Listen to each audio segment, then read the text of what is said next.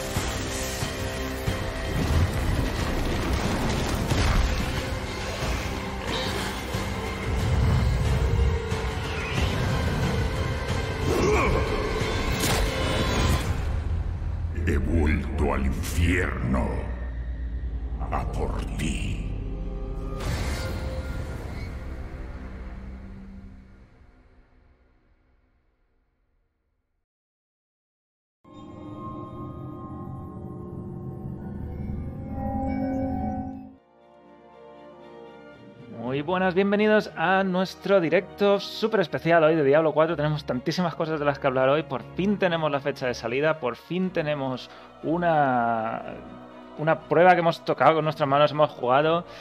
Eh, replicante, gracias por la suscripción, gracias por seguir aquí. Has vuelto, has vuelto, has vuelto en directo. Eh, hemos jugado a Diablo 4, Cabrice también estado jugando a Diablo 4 y viene también aquí a contarnos qué tal Cabrice, bienvenido. Buena, buena. Y tengo también a Rob, que viene a friquear un poquito también de Diablo 4. ¿Qué tal, Rob? Yo a representar a todos aquellos que no han jugado y están hipeado tú. Exacto, tenemos uno de, dos, dos representantes, que yo y Cabrice, que hemos jugado a Diablo 4, que parece mentira, ¿eh? Cabrice, poderlo decir en... Finalmente, la semana pasada estaba yo aquí haciendo el directo, sabiendo que tenía Diablo 4 ahí instalado y, y me apetecía cerrarlo todo y seguir jugando. Y tenía que callarme porque hasta el miércoles no nos dejaron contar nada. ¿Cómo, cómo lo llevaste todo To- ese fin de semana? Totalmente, totalmente. También. Yo tengo que decir que la gente que entra por el canal se ha enfadado un poco conmigo. Ha dicho, nos tenía engañado, no sé qué. Decía que estaba liado con la niña y lo que estaba era jugando a Diablo 4. Ah, esa era buena excusa. Tomors, gracias también por la suscripción y por estar aquí con nosotros. Vamos a hablar, desde luego, de Diablo 4. Eh, preguntadnos lo que queráis, preguntadnos qué, qué detalles no hemos hablado. A lo mejor tenéis dudas sobre el comercio. Aunque vamos a hablar de comercio, vamos a hablar de la jugabilidad, vamos a hablar de un poquito de la historia, pero sin spoilers. Y, y Rob también nos hará aquí un poco de, de jugador o de, de entrevistador, si quieres, Rob, que tendrás también tú tus propias dudas, que mucha gente también habrá tenido. Pero bueno, va a ser un, un directo muy, muy interesante. Así que bienvenidos a todos. Tengo muchas ganas hoy de estar aquí. Empezamos. Loraz, pásame el bicarbonato, he vuelto a hacer las tres comidas del día de golpe.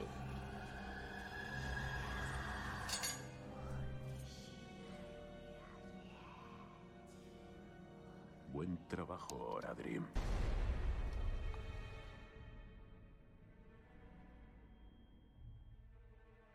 Pues por supuesto, Diablo 4 es el tema único de hoy, es un directo especial y vamos a contar primero cómo fue la, la- la- el anuncio de la fecha de salida. Estábamos ahí, Cabrice y yo, a las, ¿cuál era? A las 3 de la mañana, ya no me acuerdo ni qué hora era.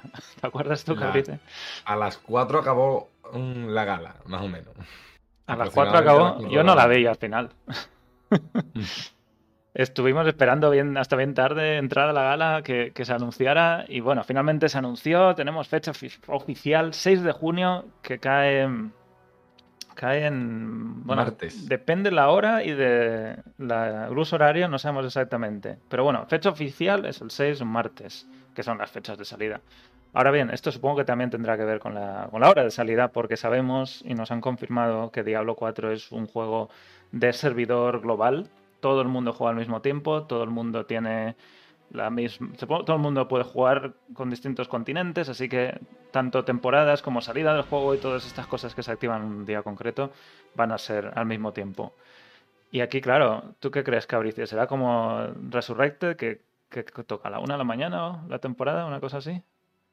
En principio decían que iba a salir a las, eh, o sea, el día 5, pero que según donde estuviéramos podía ser el 6 y ahora han dicho que el 6 directamente. O sea que a mí me huele que igual el 6 para nosotros es el 7 de madrugada. Pero esperemos que no, que sea el 6.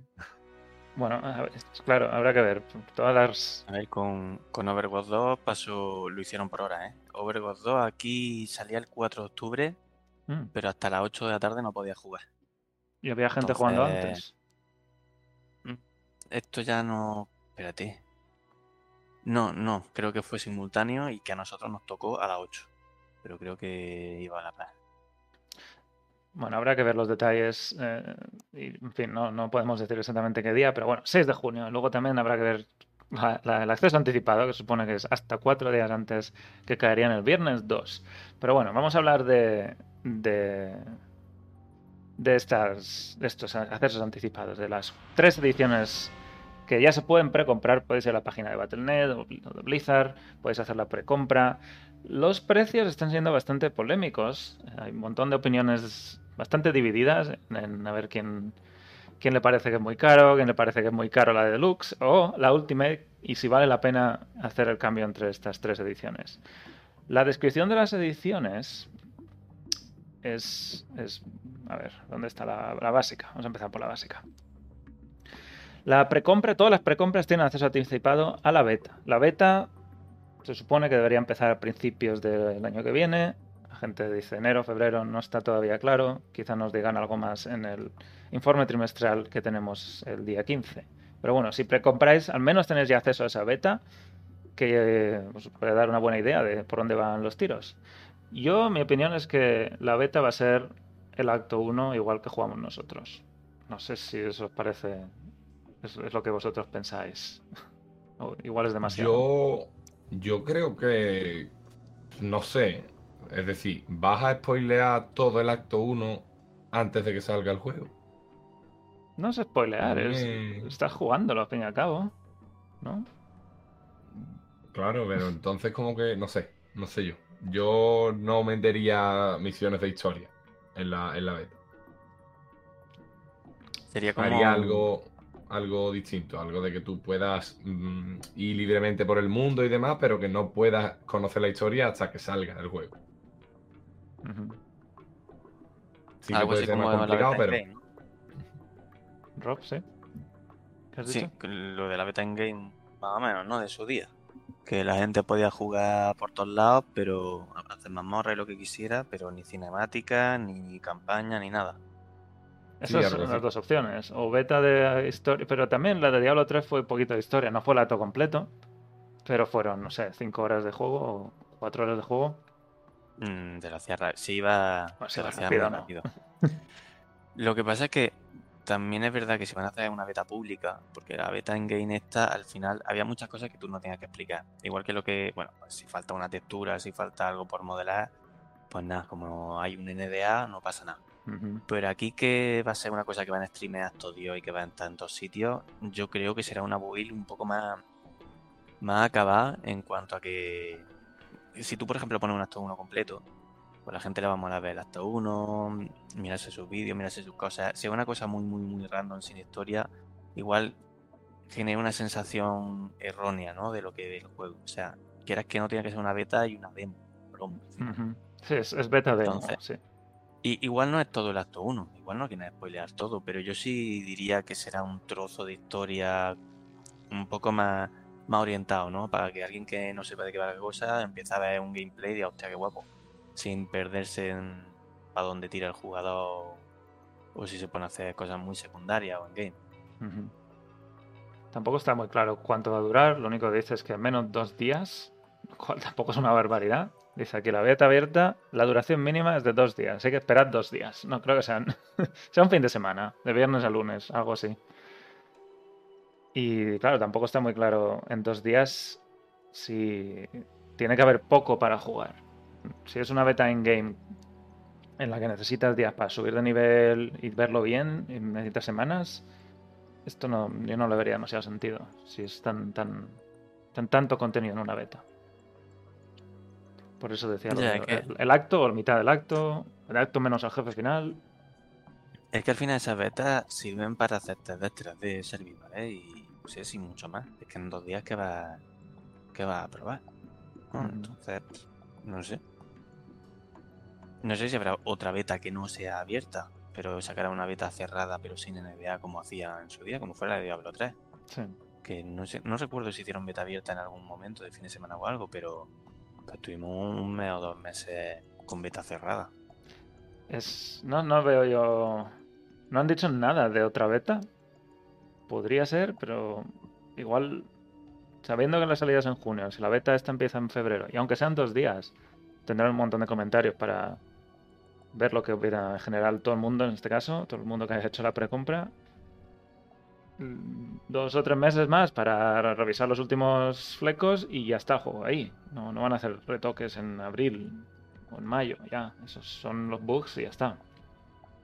Yo creo que habrá algo más, es decir, habrá una beta para los que han precomprado Dos y más. cerca de la cerca de la fecha de salida, yo creo que harán una abierta total para probar Ah, cuánta gente Hmm. satura los servidores y demás y además también pues intentar que la gente que no haya precomprado que se enganche al juego y acabe comprando.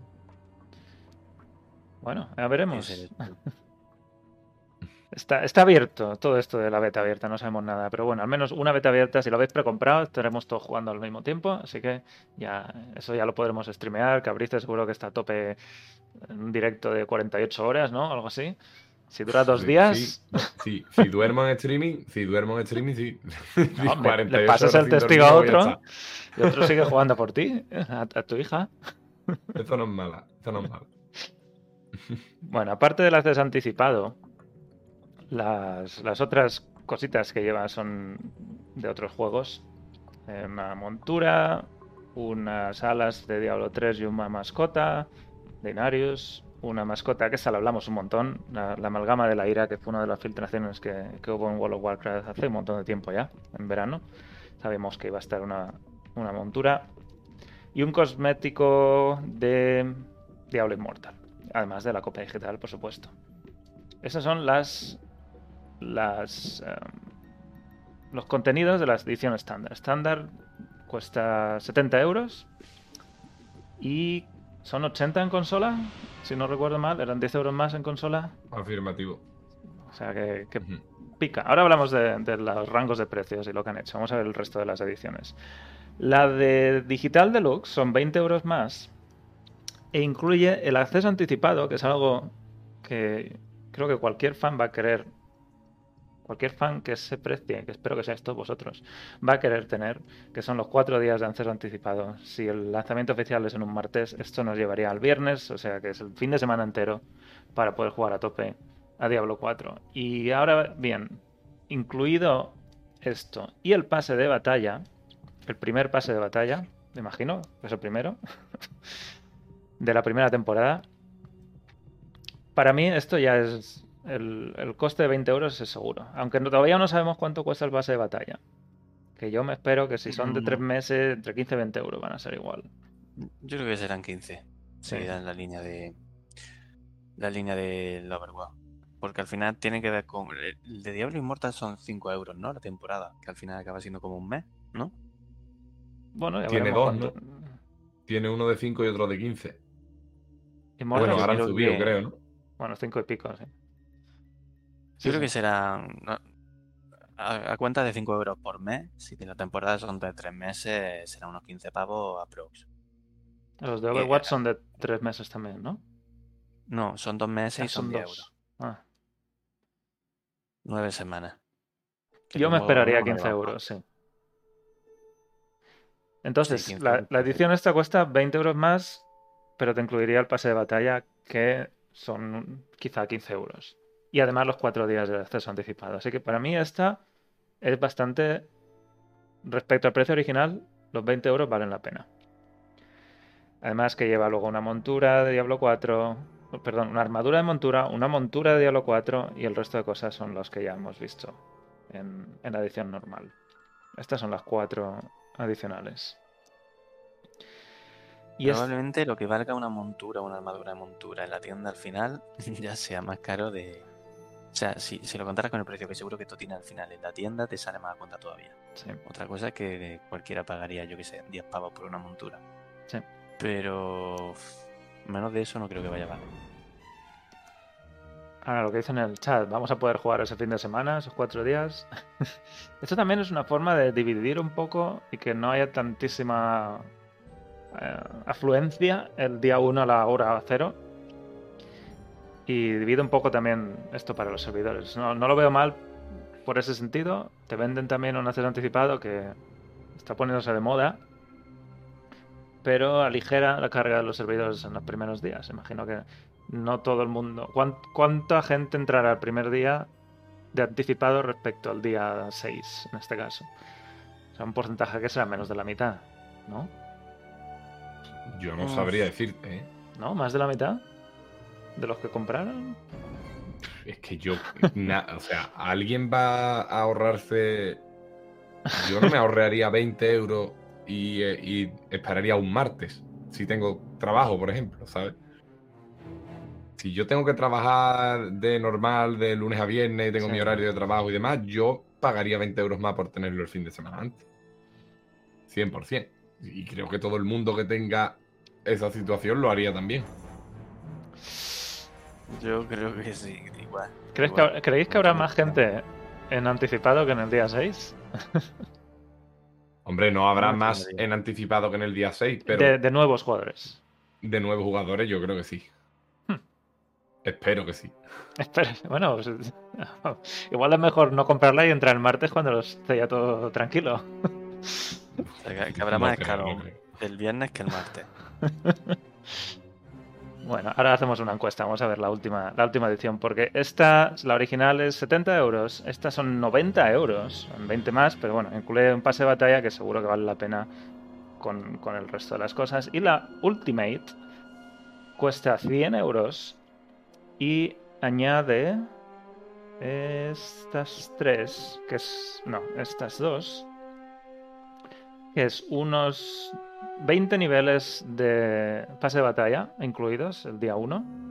Ya que empiezas ya con una serie de cosméticos eh, ya desbloqueados, que son esos 20 primeros niveles. Y ahora hablamos de qué otras cosas incluye. Y un emo texto que no sabemos muy bien qué es, de alas del creador en Diablo 4. Y la foto de. La foto. Ey, ¿No la tengo? Esta. No, esta es la otra. Ah, no. Esta. Porque aquí hay dos alas. Unas son de Diablo 3, que son estas de aquí a la derecha. Que son alas normales. Y este es el emotexto ese. A saber lo que es. Pero yo tiene, tiene pinta de ser algo que activas, dura 3 segundos y se termina, ¿no? No es algo que Sí, las un- alas estén siempre puestas. Un emote de toda la vida. Lo activas, Ujú. eh, te marca un baile con la ala y está. Y queda Mm. guay delante. A mí eso no me. No me motiva mucho, ¿eh? Ver motes ahí. Espero que haya una opción para desactivarlo, la verdad. Sí, que no sea. Va a estar toda la ciudad llena de emoticonos y si es, es ese estilo, bueno, pero que empiezan a salir caritas llorando y demás, me- creo que va a chocar con el, Pues no creo, ¿no? con el No, ambiente. pero. O sea, creo que no es el emoticono como tal, sino el gesto del modelo de personaje. O sea, es como si te compras un baile para el bárbaro y lo pones y te pones allí a hacer el Style en mitad. Sí, de la un ciudad. gesto creo que es Eh, mejor definición de esto, ¿no? En, sí, Overwatch también sí. están los gestos, los, los haces ahí mientras esperas y, y duran 5 Claro, es segundos. que ahí lo, lo llaman emotes, que es como si miras el anuncio este, directamente no te lo pone como emotexto, que yo no lo había leído, te lo pone como emote. Será pues que el personaje, yo que sé, tal como aparece ahí, tiene pinta de que el personaje le evitará un poquito, le saldrán las alas y ya está. Y ya has quedado tú guay. Pero no creo que salgan grandes ventanas de directo ni cosas muy bestias. La cosa es que no plaguen el juego de, de emotes de estos pues, con efectitos y con polladas demasiado invasivas, porque esto ya lo que dice Caprici, luego acaba siendo un coñazo. Si lo quieren hacer, que lo hagan, pero que se puedan ignorar. Es decir, ver los emotes, no. Listo. Que haga cada uno lo que quiera con su pantalla. Bueno, pero Eso eso, te lo compras para que lo vean los demás, no para verlo tú. Claro. Tú No creo que lo quiten. por culo a los demás, ¿no? Exacto. Para un emote para ti. Exacto. Bueno, pues este sería el- emote ese o el gesto. Esta es la mascota Murle de Diablo 3, las alas de Diablo 3, la montura de World of Warcraft. Esta es la, uno de los conjuntos de Diablo 4. Y la montura, no sé qué, tentación. Y la armadura de montura de, de otra de las ediciones. Y lo de los. eh, y lo otro es lo de los 20 niveles. Y lo que quería decir aquí es que el pase de batalla tiene. Todavía no lo hemos visto y nos faltan muchos detalles, ¿vale? A pesar de eso, sí que sabemos que hay ciertos desbloqueos en niveles de pase de batalla que son de mejoras de experiencia y de este estilo. Mejoras de porcentaje, mejor. 10% más de experiencia a todos los eh, personajes de- del reino durante la temporada. Eso se podría entender como que los 20 saltos te dan una mejora de experiencia. Pero también dijeron que ciertas mejoras que son de este estilo, por mucho que compres un pase de batalla o desbloquees niveles extra, estarán detrás de, una, otro requisito. Por ejemplo, para desbloquear los bonos de experiencia, quizá te piden tener un personaje ya de nivel máximo para que el bonus sea para otros personajes. O que, te o que hayas terminado la campaña, o que hayas terminado cierta mazmorra de salto de nivel. No todo esto va a estar desbloqueado a nivel 20. Los cosméticos sí, pero ciertos beneficios como quizá ese porcentaje de experiencia o no sé qué otro será, mejor 5 por- 10% de Magic Find, esos han dicho, y ya veremos, han dicho que estarían detrás de otro requisito. Así que, calma, el pase de batalla, por muchos 20 niveles que te den, teóricamente no debería dar ningún beneficio. Además, eso es info ya que salió en el informe trimestral Sí. antiguo, eh, el anterior, digamos. Sí, sí. Explicaron que el pase de batalla no iba a desbloquear eh, la recompensa si no alcanzaba el nivel que te hacía falta para desbloquear.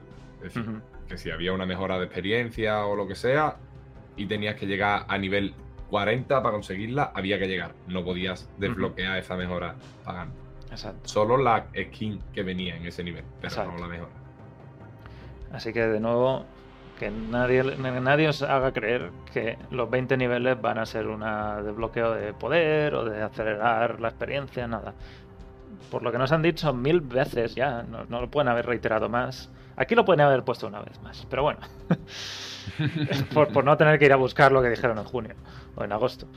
Eh, pero bueno, no va a haber ningún beneficio por esos 20 niveles. Son solo 20 niveles cosméticos. Que ahora bien, ¿vale la pena los 10 euros más que vale la Ultimate para tener este acelerado, los 20 niveles y el emotexto este que Gabrice odia? Eso ya es un poco lo que a cada uno. A mí no me valen la pena, por ejemplo. Yo me he comprado la Deluxe. Y te juegan un poco con eso de, Buah, si son 10 euros más, venga, va, ya me tiro a las de 100. Que no está tan. No está tanta diferencia. Pero Toca- yo, por ejemplo, he tirado por la de 100 por, básicamente porque quiero enseñar todo lo que trae luego y demás en los vídeos, pero realmente ahora está por subir un... O sea, está por salir un vídeo en mi canal, que luego podréis ir a verlo si queréis, que es explicando que la que mejor, mm, digamos, beneficio en cuanto al precio trae es la, la deluxe. ¿Por qué? Porque te dice que, o sea, lo que cambia son 20 niveles. Que, Que los vas a hacer porque eh, estamos todos. aquí. vas a hacer- en un día, en dos horas los tenemos hechos. Porque estás con el hype y esos 20 niveles los vas a volar. Es decir, vas a ponerte a jugar y los vas a hacer y no te va a hacer falta ese avance. Ujú. Y luego te da un, un, un objeto cosmético que no te lo especifican. ¿Vale? Entonces, ¿no es mejor guardarte esos 10 euros y esperar a ver Ah, lo que hay en la tienda y batalla. comprarte el que tú quieras? O para el pase de batalla temporada 2. Ujú. Está- O puede ser. más barato. también. Ujú. Veo que en la encuesta han salido la última y la que más, y luego hay muchos que todavía no se lo han, no han decidido o todavía no, no tienen claro si se lo van a comprar. Rob, tú estás entre estos últimos, ¿no? Sí, sí, sí. Yo estoy ¿Pero tienes decidido cuál sería la que te llevarías? Sí, yo lo que pasa es que tengo que dosificar gasto, gasto Y como ya hablaremos del tema físico y tal, que será la semana que viene, no, no, todo no puede ser el mismo mes. Mm. O sea que si tuvieras que elegir, probablemente- yo tiraría por la Ultimate, creo que simplemente porque que es todo. Bu- Mira, eh, estoy de acuerdo con lo que decía. A mí lo que me pasa básicamente, no me estoy gastando últimamente los dineros en videojuegos porque no tengo tanto tiempo para jugar y después de cuatro años que serán esperando a este, pues no me va la cosa de 10 euros. Así que iré a, a tope con todo y ya está. Ahí reconozco que estoy, estoy siendo cero crítico porque si es verdad que esos 10 pavos por algo que además ni siquiera a la salida del juego casi voy a experimentar. El emote sí, pero los 20 niveles son para temporada 1, que ya llegará, ¿sabes? Que esa es otra. Pero bueno, sí es verdad que no me parece tanto dinero por 20 niveles, no sé cuántos niveles tendrá el tendrá el juego, pero yo siempre haciendo comparativa con Overwatch porque es lo más reciente que tengo.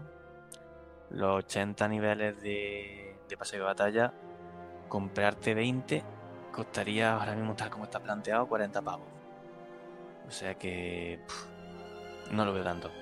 No me parece mala inversión si luego me pilla una época que lo tengo más jodido para jugar. O incluso simplemente que puedo jugar, pero tía, no sé si voy a llegar porque estoy a tope, estoy liado con otra cosa. Pues mira, ya me pongo con eso y ya, ya empiezo con esa ventaja y me quito de rayadas. Bueno, cada uno tiene su, su opinión eh, cualquiera es válida. Otra cosa es que nos guste o no que lo hayan decidido dividir en tres y que, en fin, que hayan decidido hacer el acceso anticipado. Los precios de los juegos hemos visto que tienden a ir subiendo en estos últimos años y que cueste 70 euros la edición básica en PC y 80 en consolas quizá nos lleva a pensar que es muy caro y que es más caro que lo que debería, pero también hay que pensar que Diablo 4 es un juego que nos va a dar cientos o miles de horas. Y si hacéis los cálculos, por, por ejemplo, Cabrice, ¿cuánto pagaste por Diablo 2? o por Resurrected. Creo que, bueno, por Resurrected 40 euros. En el ¿Y momento cuántas que- horas? ¿Cuántas horas No llevas? sé, no sé. Eh, está- están perdiendo dinero, como yo digo, conmigo. Pero igual, con Diablo 2 en su día, creo que la última vez que lo compré fue un, un pack de los dos por 12 euros, creo, una cosa así. Pero es que evidentemente eh, los precios van subiendo. Lo vemos, de hecho, en las consolas son más caros que en PC, siguen siendo más caros que en PC. Que podrían tener algún. O sea, que podrían haber hecho más margen entre las ediciones. Sí, creo que sí. Pero que los precios al final. Como muy poco, te hubiera podido costar 60 euros la básica. No menos de eso. Sí. Y el juego ya. Sí, tienes razón. ¿Mm? O- sea, lo, de que le vas a sacar horas de juego y te va a cundir, clarísimo, ¿sabes? Y Los 70 pff, están más que amortizados. Pero yo, para ser un juego que ya de primera se plantea sin versión, sin edición física, pff, hostia, yo qué sé, hubiera estado bonito. Porque además con tanto tendencia al free to play, no hubiera estado de más que, que entrar al juego, aunque sea sin ningún tipo de extra, más teniendo en cuenta que luego va a haber una tienda donde soltar pasta. Ujú. Sé que la Pues, estándar no llevará poco nada de. De estas Claro, si el juego no tuviera nada de microtransacciones, dices, bueno, pues mira, 70 pavos y lo tienes, ya, ya está, ya lo tienes. Pero si van a ser 70 y luego ir soltando cada temporada y todo, hostia. Ya no nos vale la excusa de Diablo 2 de no, es que lo pago una vez y ya está. No, no, no. Es que aquí, aquí va a seguir. va- Va a meter el número de tarjeta y todo lo que te quieras dejar, te lo dejes. Aquí también entra un poco la, la filosofía del juego de Diablo 4, que es como medio MMO, si queréis. Y cómo estos juegos que están planteados como juego como servicio van a seguir evolucionando. Y las. La, anteriormente, antaño, eh, World of Warcraft y este tipo de juegos lo que hacían es tener una suscripción mensual de 12 euros o lo que fuera. Y la gente le parecía bien pagar por esos 12 euros. Simplemente para poder jugar. Ahora, nos meten un pase de batalla, que no sé, si son 15 euros cada dos meses o cada tres meses, pues incluso menos que la suscripción de WoW. de WoW. Y, y el contenido, nos siguen prometiendo que tenemos contenido continuo en cada temporada. Hay también que ver ese... Y además que es algo que pagas si quieres. El pase de batalla es algo totalmente opcional. Si te apetece Ujú. a- so- a- apoyar a la compañía y decir, mira, estás haciendo un buen trabajo, pues compro el pase de batalla. Si no, pues puedes jugar con el juego base. Te dan la opción esa. En World of Warcraft no, o pagas o no juegas.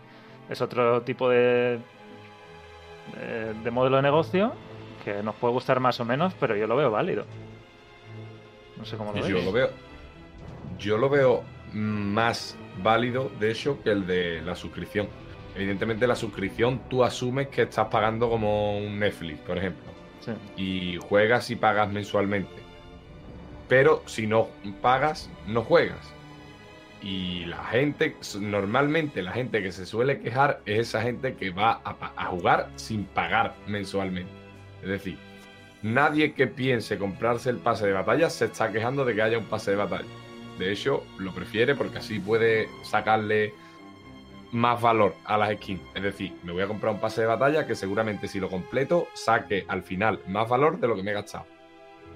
Que también curiosamente es la gente que no paga, la que no quiere ese pase, pero tampoco quiere que la otra gente sea capaz de comprarlo, ¿sabes? Es un poco en plan, vale, si yo no quiero comprarlo, tú tampoco lo compres.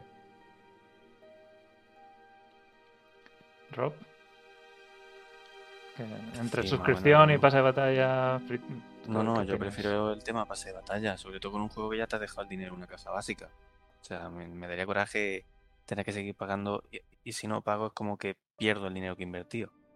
Es que World of Warcraft ¿no? solo compras el juego, sino que tienes que pagar cada mes. Los juegos valen Claro, tú 40, puedes- pero. Dejarte el dinero en el juego y si al siguiente mes no pagas suscripción, ah, ya está, no hay 40 euros ni hay nada, no puedes jugar. No, a mí este modelo me gusta más, porque todo lo que sea el pase de batalla y sumando un por encima del resto, te puede gustar más o menos, pero, pero nunca te va a minar o a reducir la experiencia que tú ya tienes. ¿Sabes? En todo caso, es que estés dispuesto al precio para, para tener más o no. Ujú. También entiendo que hay mucha gente que juega más desde el coleccionismo, ¿no? Esto de, pues a mí me mola sacarme todas las alas, sacarme todos los skins, sacarme todos los, los coleccionables que tiene el juego. Y da coraje, pues, que en un momento dado dices, no, no, es que sé que este objeto nunca lo voy a tener hasta que no diga de soltar, yo qué sé, 20 pavos por esa montura. Sí. Y, y sí entiendo que la gente que juega un poco más en ese plan, ¿no? Pues le jode todo este tipo de microtransacciones. Porque vas a estar viendo cosas en el juego que nunca vas a tener.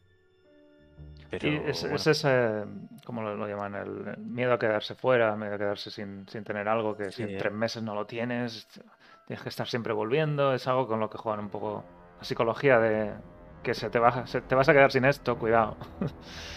sí, el FOMO. Eso es, eso. Sí, eh, esto, a ver, lo que pasa es que es depende también es pase de temporada. Yo, si el pase de temporada al final es algo que, como la temporada de ahora de Diablo 3, ¿no? Te pones un par de semanas a tope y ya te lo sacas, hostia, pues tampoco es que estés esclavizado con el juego. Luego tienes tres meses hasta la siguiente. Y si cuando empiece la siguiente no te apetece jugar, lo mismo te esperas hasta el segundo mes o incluso el tercero y te puedes seguir haciendo el pase entero y conseguir todos los objetos. Así que otra cosa es que te pases más de tres meses sin jugar al juego, en cuyo caso probablemente que ya te importe poco perder la skin. ¿no? Sí. Pero- Mientras te lo pases bien, juega. No, no juegues solo Sí, para yo- conseguir la skin. ¿no? Sí, el- el- a mí me daría coraje si fuera en plan, me tengo que conectar todos los días porque si no pierdo este bonus y, y tengo que jugar toda la- O sea, en menos de un mes ya tengo otra temporada y otra vez tengo que volver y esto ya sería un poco agotado. Que al principio iremos todos a tope, pero qué sé, uno tiene un momento que se pilla una temporadita, se da un descanso y, y Tam- joder. También es verdad que en cuanto a, a expectativas, vamos a pedirle mucho más en cada temporada, solo porque tienen el pase de batalla, se supone que tienen esos ingresos continuos, que lo que, por ejemplo, estamos acostumbrados en Diablo 3 o incluso ahora en Diablo 2 Resurrected con las poquitas cosas que ponen en cada temporada. Vamos a ser más exigentes con, esos, con esas temporadas. Sí, sí. No, sí, sí. Y además vamos a tener más, más voz y voto básicamente por la cartera. Es decir, en el momento en el que las cosas empiecen a flojear y las compras de los pases de batalla bajen, eh, esta gente dirá, hostia, esto no funciona. ¿Sabes? No es como antes que tú ya habías pagado el juego y te, damos lo que hay y lo que queramos darte. Ahora, si quieren que haya beneficios, se lo tienen que currar. Ujú. Que no vamos a esperar una clase nueva por cada temporada, pero un sistema nuevo así curioso que cambien las cosas y le dé un vuelco, yo creo que sí. No, Sí, es como, bueno, eh, Si, si las cosas que estás ofreciendo valen la pena, pues la gente te seguirá comprando. Por si ejemplo, lo se me bien, ocurre, pues, se me ocurre cosas de tipo. eh, cosas que han recortado, que sabemos que ahora lo vemos.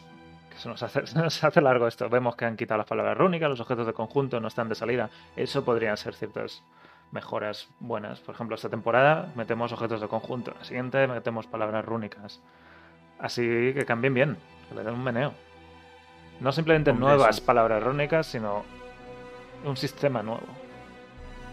Sí, son sistemas pepinos lo que dices. Cubo de si Hace cositas así, incluso aunque sean un poco más temporales. Pero meter algunos engarces que te cambien el meta del juego y luego ya veremos si se quedan o no se quedan. Sí. Pero sí se pueden hacer cosas buenas. Ujú. Bueno. Ah, pues esa es la fecha de salida, 6, las ediciones, hemos hablado de ellas. Y hay una edición secreta, que la tenía por ahí un poquito oculta, pero el primer día no estaba muy claro si iba a haber edición física. Las que hemos hablado son ediciones totalmente digitales. Parece que en consolas sí se vende en caja, aunque probablemente la caja lleve nada. Lleve código para activarlo ya está, pero al menos una cajita. Pero existe esto que han llamado caja de coleccionista de edición limitada. Que es una caja, como veis aquí, no sabemos ni el tamaño ni nada, y lleva un mapa que me- a mí me entusiasma. El mapa me molaría un montón tenerlo. Un mapa de la zona jugable de Diablo 4. Veis aquí la parte del mapa. No es el mapa completo de Santuario, pero tiene, tiene muy buena pinta. A ver si alguien hace un scan de alta definición de esto. Un libro de arte de Diablo 4, que también tengo muchas ganas a este libro de arte, a ver qué, arte conceptual y qué, cómo, lo, cómo lo muestran. Un portavelas y una vela, y es uno, aunque esto es por delante y por detrás, es solo uno en la caja, con Lilith y con Inarius. Dos láminas de arte, estas dos que veis aquí, una alfombrilla de ratón, y esto me parece que simplemente la parte de atrás del libro de arte, ¿verdad? No es... El pin. Ah, el pin, el Pin. perdón. Hay un pin Oradrim, sí. Estas son las. La vela, una vela, el mapa, libro de arte, alfombrilla de ratón, el pin de los Oradrim y las dos ilustraciones. El coste de esto es de 96 dólares. Se vende solo en la tienda de Blizzard. Se vende a partir del 15 de diciembre. Y lo más curioso es que no incluye el juego. Esto es una compra independiente solo para los que son muy frikis y quieren comprar quieren montarse su propia edición de coleccionista. Y aquí abrimos la veda. 90, Empiezan las es- hostias. 90 es- sí, empiezan las hostias, venga. 96 dólares por la, vamos, por la parte física que viene aquí. ¿Os vale la pena? ¿Creéis que es suficiente? ¿Es lo que esperábamos? ¿Qué os parece? Yo, si puedo, la voy a comprar. Pero eso es porque yo soy un friki. Pero luego, técnicamente, técnicamente no es una edición de coleccionista. No, es un pack Vale, de es- merchandising. Es un pack de merchandising del juego, ¿vale? No es una edición de coleccionista. Ellos le ponen eh, caja de coleccionista y ahí llevas merchandising, literalmente. Una alfombrilla de ratón, un- todo lo que has mencionado. No es una edición del juego. Tampoco podríamos eh, pretender que llevase por 100 euros, que va a valer más o menos eso, que llevase el juego cuando la, la edición básica te cuesta 70. Es que si esto llevase el juego, valdría mínimo 150 o 160 dólares. Podemos decir que deberían haber sacado un pack conjunto, sí, pero no iba a valer 100 euros, iba a valer más. Es también otra forma de si tú quieres hacerte con ella, pues te la, te la compras. Y, y también a mí unas cosas que pasó con Diablo 3, que igual ahora las cosas son distintas, en 2012 pues eran como eran, los juegos no llegaban el, di- el día que te iban a llegar. Y tenías que tener mucho cuidado si querías jugar el día 1. Y en aquel momento los servidores abrían teóricamente a las 12 de la noche, que luego error 37, bla, bla, bla. Pero mucha gente no pudo jugar porque se compró el de coleccionista y además salió un día festivo y no Ujú. pudo ir hasta el día siguiente, incluso dos días más allá, o si lo enviaban desde Amazon también llegaba tarde y no podían jugar a la, a la hora de apertura de los servidores. Esto también, des- hacerlo por partes, a mí me parece bien. que, que lo hayan dividido. Que bien, que, que es verdad, que no lleva el juego, es un poco extraño que te compres una edición de coleccionista que no lleva el juego, pero bueno, te permite también Ah. comprártelo por otra parte de las tres ediciones la que tú quieras. No sé, yo veo, o sea, yo veo lo, lo que verdaderamente veo mal es la jugarreta de marketing, no el hecho de que haya un pack aparte. Me parece bien que haya un pack aparte. Igual que si quieres te puedes comprar la estatua de Lily por 700 euros. Sí. Cómpratela, ¿sabes? Es merchandising y si lo quieres pagar, lo pagas.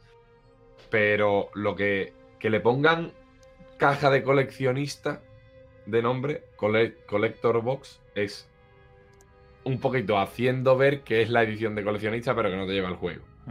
Entonces, eso es lo que me parece mal, verdaderamente.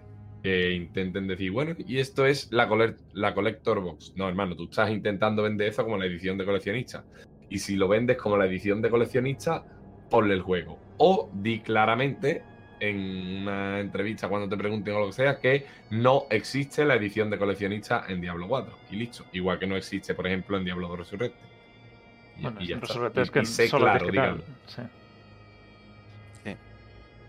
Luego ya que te guste o no te guste lo que viene, que, que yo ahí estoy medio que sí, medio que no. Porque el libro de arte, los libros de arte de Blizzard son la polla. Y arte en general. O sea, Blizzard tiene un departamento de diseño que es la caña y en concreto Diablo 4, mm, todo lo que hemos visto de, de diseño, de todo el trabajo visual y gráfico, a mí me parece brutal. O sea, ese libro de arte a mí ya, ya me tienen comprado.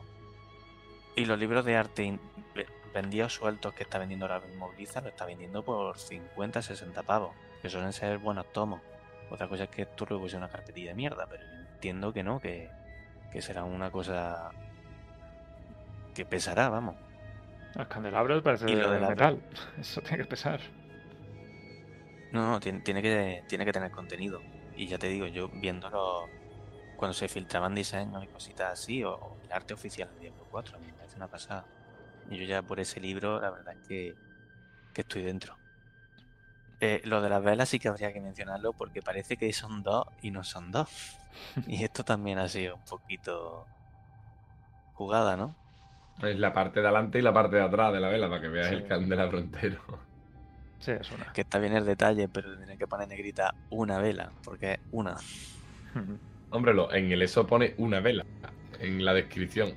Lo pone una como tal, Sí, ¿no? sí, pone que es una Pone, vela. Bueno, pone vela. No pone una, pone vela. Es que hubiera estado todo guapo que por lo menos si hubieras metido las dos velas y podías tener las dos a la vez, uno acá al lado del ordenador con tu Lili, con tu con tu Inario, pues tío, que esto es chulo, ¿no? Pero no, le va dando la vuelta todos los días y ya está. Bueno, esto se pone a venta el 15 de diciembre y lo hace directamente Blizzard, no tiene no va desde tiendas normales.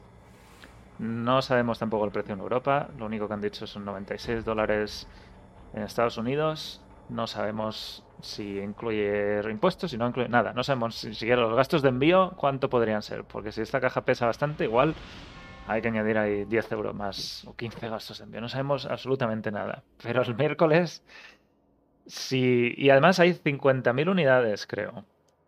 Creo que dijeron 50.000, lo cual es un número paupérrimo para todo el mundo que va a querérselo comprar. Van a volar. Van a volar. Y, y mucha suerte, Rob y Cabrices, si los vais a pillar. Porque hay que Yo estar a ahí intentar- al día, al minuto cero. Hay que estar. Es que yo también veo raro eso de que solo se ponga en la en la JR Store cuando se supone que opera solo en Canadá, México y Estados Unidos. ¿Y el resto del mundo qué? No, Europa. no va a salir Europa. en Amazon, no va a salir en. La, la IR Store vende en Europa. sí, No tiene sé, yo cuando he entrado no he podido. Sí. A lo mejor es que yo me he metido en el enlace raro. Igual este enlace no es, pero sí que venden en Europa, sí. A ver, voy a ver. A ver lo que me sale aquí. Ah, pues aquí no sale, pero, pero sí que De hecho- sale en Europa. Hay, hay algo de... Muchas veces cuando entras Eh, es lo que yo he visto. conectado, ¿no? Pero estáis con No, un no. VPN o algo. Yo- a mí me ha salido lo mismo. Yo no tengo VPN ni nada de eso y a mí me sale igual. EU. punto- Toma. Es que el enlace... Es que el enlace no es el bueno. Vale, vale, vale. Es...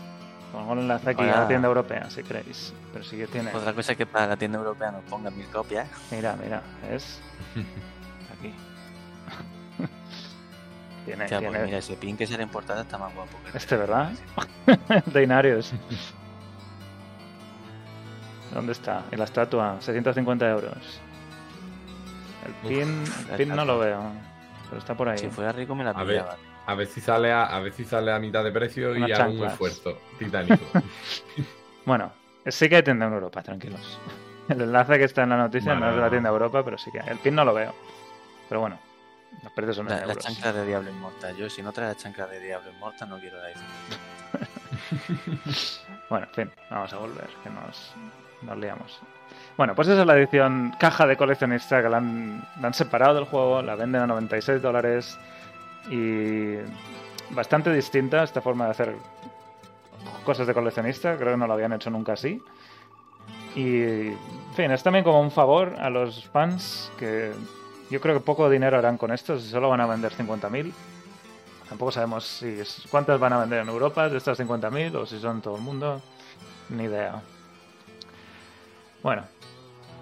Y hemos visto que mucha gente todavía no tiene claro, aquí estaba la encuesta, si, si esto es algo que les convence. Hay cinco que es compra segura, así que si queréis compra segura vais a tener que estar ahí a intentar comprarla. Porque como hemos dicho, van a volar, van a volar muy rápido. ¿Algo más queréis añadir aquí? Yo no. Bueno. No, ya va bien, ya va bien.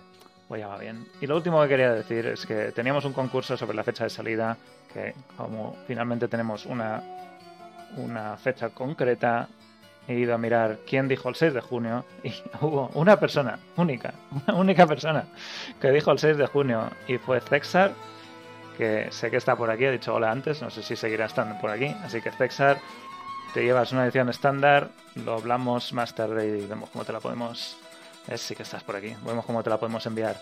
Así que me parece, me parece estupendo que solo haya uno que haya dicho el 6. Así que enhorabuena. si no hubiera sido un sorteo, hubiera sido distinto. Pero mira, oye, ha sido, ha sido bien, ha estado bien que, haya sido solo una persona. Con esto vamos a hablar ahora de la versión que Cabricio y yo hemos podido probar. Y vamos a hablar de, cómo es jugar a Diablo 4. Así que seguimos. Corre, tío, que se te va a enfriar la hamburguesa orádrica.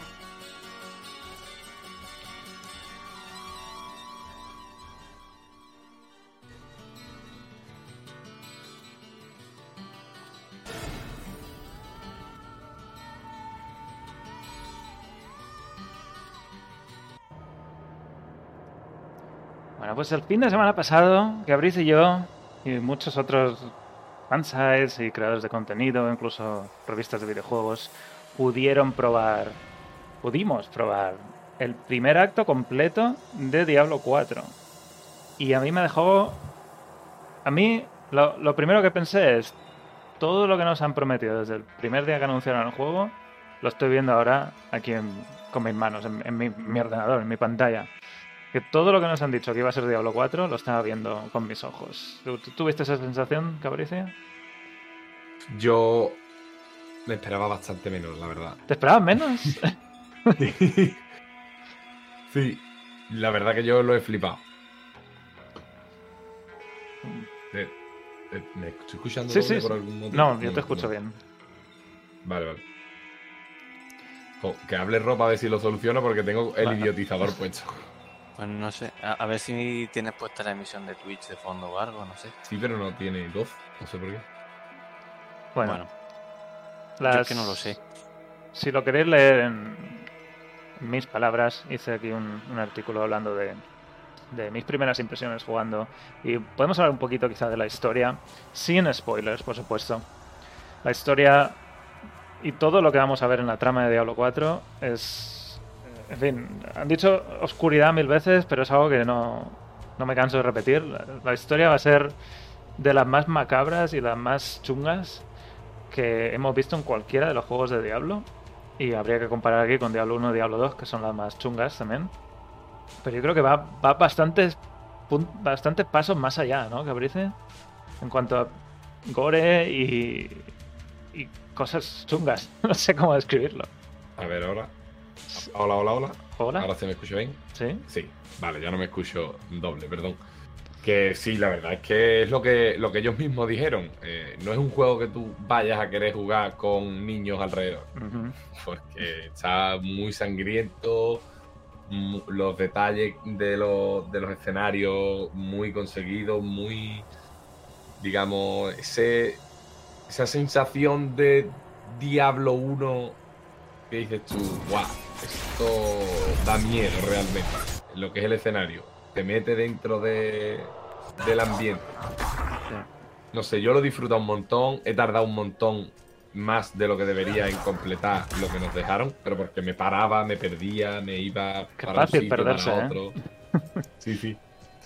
La, la historia tienes una un camino principal al que sabes que tienes que ir, pero por el camino te van apareciendo cosas que te distraen, pero que no te estorban, sino que te hacen decir, quiero ir a ver qué es eso. Sé que tengo que ir allí, pero antes quiero ver qué pasa con esto que se me está cruzando por el Sí. camino. Aquí estamos viendo el principio del prólogo en este vídeo. Esto es cuando llegas. eh. Nada más empezar. Esto es lo primero que haces. Matas a cuatro lobos por ahí, llegas a este- esta aldea pequeñita donde están. Están pasando cosas raras. Hay un monje ahí que lo ves en el suelo que está como medio loco. Y la gente te dice, uy, es que nos están atacando los demonios y no sé qué, hay una cueva aquí, ven a ayudarnos. Y al final decides ayudarles y empiezan a pasar cosas. Y hasta ahí podemos leer, ¿no? Cabrice, no, Sí, sí, yo no contaría más. no contaría más. Pero bueno, la historia empieza ya con algo ahí raro. Con una sensación extraña de no estoy donde debería estar y, y me están contando, quizá no me están contando todo. Y, y eso, eso no pasa. Es, esa sensación de agobio y, y de no saber bien lo que está pasando, creo que es algo que a mí me, gusta mucho, me queda muy bien, encaja muy bien en este tipo de juegos. Y son cosas que hay que ir descubriendo poco a poco.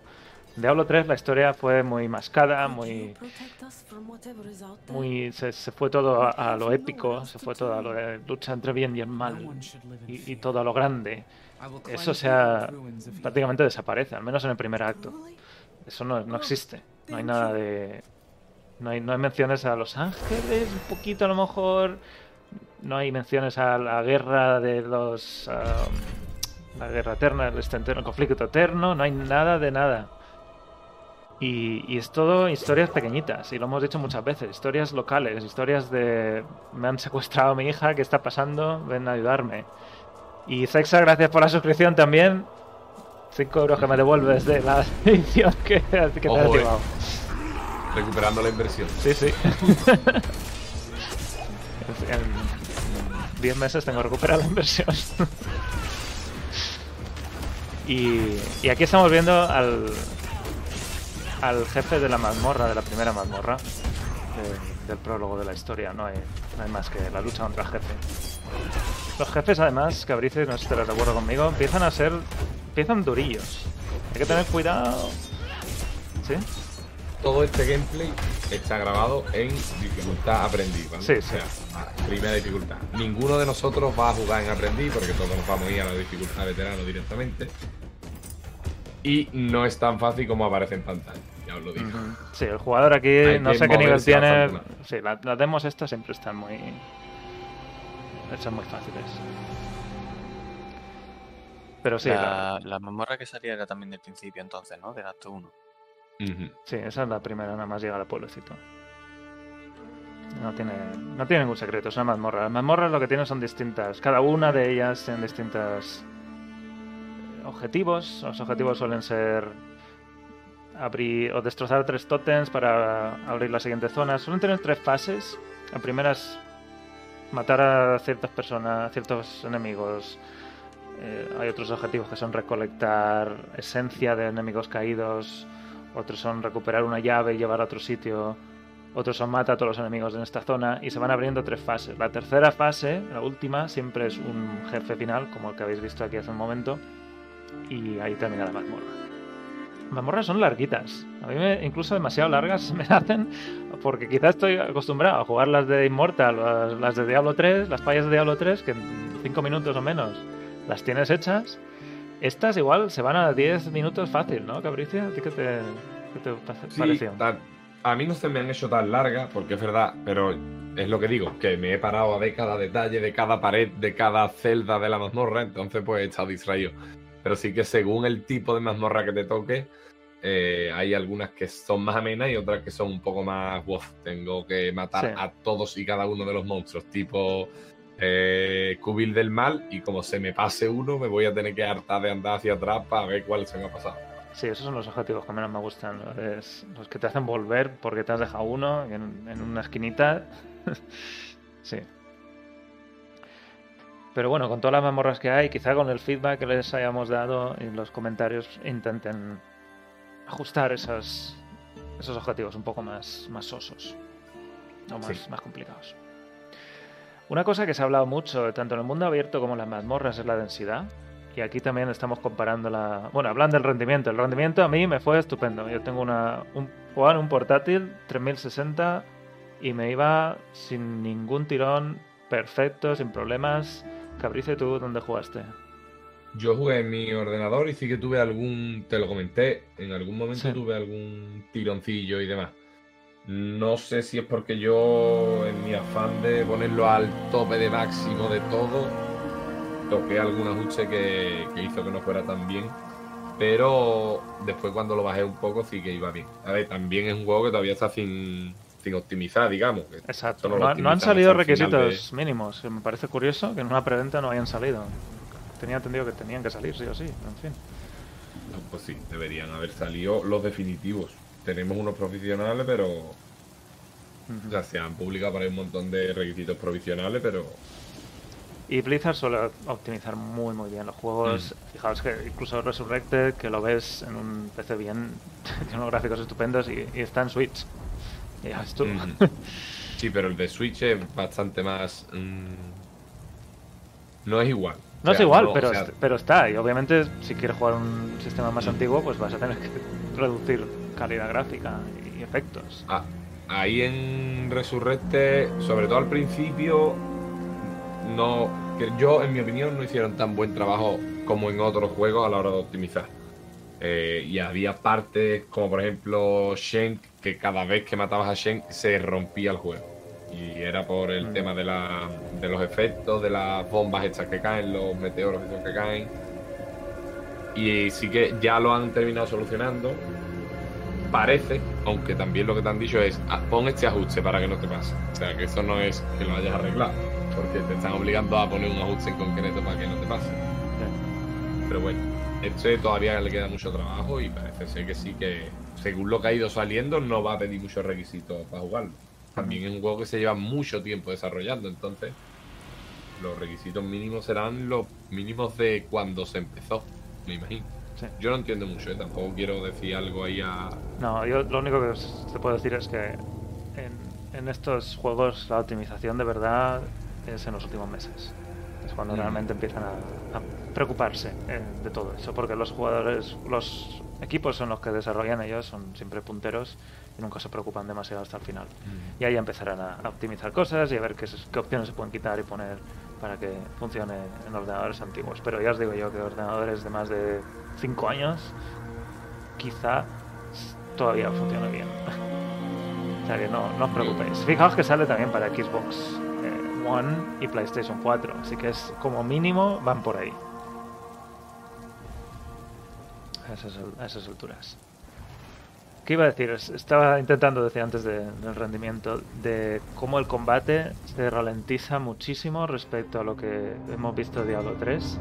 Diablo 3 siempre se ha premiado la velocidad y la masacre máxima de juntar a los máximos posibles para matar lo más rápido posible para continuar en una falla que la tienes que hacer lo más rápido posible. Parece que Diablo 4 no va por ahí, no va por temporizadores de matar rápido o de acabar una mazmorra rápido, no tiene ningún objetivo especial. Incluso por el mundo no vemos grupos enormes de jugadores, de enemigos, sino que vienen en grupitos como mucho, quizá de 15 enemigos pequeñitos que te, te rodean, pero ya está. Hace, hace todo mucho más terrenal, mucho más intencional. No es no, no te vas a enfrentar a todos los grupos de enemigos al- de la misma manera.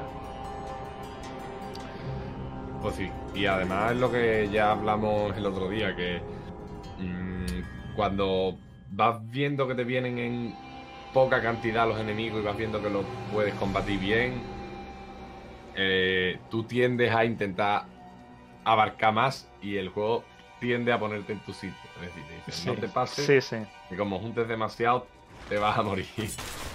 Entonces, Sí. de vez en cuando dices tú, oh, voy bien, voy bien, voy a, unir, voy a reunir más enemigos y de repente te ves corriendo hacia atrás porque te has quedado sin pociones o te has quedado con la habilidad en cooldown y no han caído y te has metido en una aprieta. Sí, dicen, el mundo se siente vacío al salir con tan poca cantidad de enemigos. Una cosa que tenéis que tener en cuenta es que el mundo en general no es no va a ser el sitio de farmeo. No vas al menos tal cual hasta ahora. Salir a matar por el mundo no tiene no tiene demasiado sentido. Vas a intentar buscar eventos, vas a intentar buscar mazmorras y, y los eventos normalmente ahí ya se juntan más gente. Eventos ahí ¿Recuerdas cuáles vimos? Vimos el de Horda y oleadas, ¿no? Distintas oleadas, muy parecido a los cofres de Diablo 3, si lo queréis ver así, con enemigos que van saliendo poco a poco. Sí, Ahí- bueno, yo he visto varios también, por ejemplo, el de que tienes que mantenerte encima de un. O sea, digamos que hay como unos altares que hay que ofrecerles sangre y tú te tienes que poner en esos altares para que O te matar drenen desde la sangre altares, sí. y no salirte de ahí mientras que van viniendo enemigos. Es un poquito una variante de ese de las hordas. Otro que tienes que, por ejemplo, hay un, un carromato con un par de, de campesinos y empiezan a venir demonios y los tienes que defender. Van cambiando la temática, pero sí que un poquito. Este, hay varios tipos de, de eventos de horda. Luego los de eventos de bosses y demás. Hay bastante variedad, la verdad. Y ya veremos cuánto van añadiendo. Todo esto será parte del endgame, como hemos dicho, mazmorras, eventos, jefes de mundo, PvP. No sé si me dejó algo, pero bueno, hay, hay, hay cosas para hacer. Y todo Sí. esto son aleatorios, no, no es algo que busques, es, te vas por una parte y de repente hay un aventillo por ahí. Lo, lo que preguntan en el chat, el sistema del saltito, este de pulsar espacio. Eso es algo que viene de la consola, es algo que estaba en consolas en Diablo 3. Funcionó muy bien en Diablo 3, a mí me parece algo estupendo. Y en Diablo 4, tenerlo en PC, me parece que añade muchísima más estrategia. No solo de forma defensiva, sino de forma ofensiva también. Y te permite ajustar mucho más los, la forma de esquivar. Porque puedes dar ese último salto en el último segundo y, y todavía hacer daño hasta ese último momento. En Diablo 3 o en Diablo 2 tienes que moverte y esquivar y en, en ese, en ese tramo es, es- es distinto. A mí me gustó mucho la mecánica. No es nada nuevo, no es una. No, es- no reventa la rueda. Pero creo que le, le viene muy bien a un juego como Diablo 4. Y además, yo he tenido la sensación, por ejemplo, yo nunca había jugado un Dark Souls, por ejemplo, el primero que de ese tipo que he jugado ha sido el del Ring. Y he agradecido probarlo porque nunca me había eh, enfrentado a ese sistema de, de enfrentarte a un boss que si te toca te mata. Y cuando entra en Diablo 4 sí que he tenido un poco esa sensación de tengo que leer qué movimiento va a hacer el boss para tirar el dash en el último momento y que no me toque y empezar a esquivar y demás. Y la verdad es que me ha molado mucho eh, el combate, es mucho más desafiante que en otros días. Es, es, es activo, es, es intencional, estás viendo y haciendo lo que tú quieres hacer sin perder tampoco, sin, ¿cómo decirlo? Sin perder, sin perder la idea de lo que está pasando, porque en Diablo Ujú. 3, en las temporadas actuales, bueno, hoy en día, quizá el día que salió no, pero hoy en día es, es todo tan a, a lo bestia que muchas veces ni siquiera estás viendo lo que está pasando, te da igual, estás tirando los cooldowns cuando necesitas tirarlos para seguir para adelante. Mira, ahí veis un- unos cuantos que vienen en horda, que, que son 15 o 20 como mucho. Estos son enemigos pequeñitos que no tienen mucha vida. Pero hay, hay mucha variedad de, de enemigos, eso sí.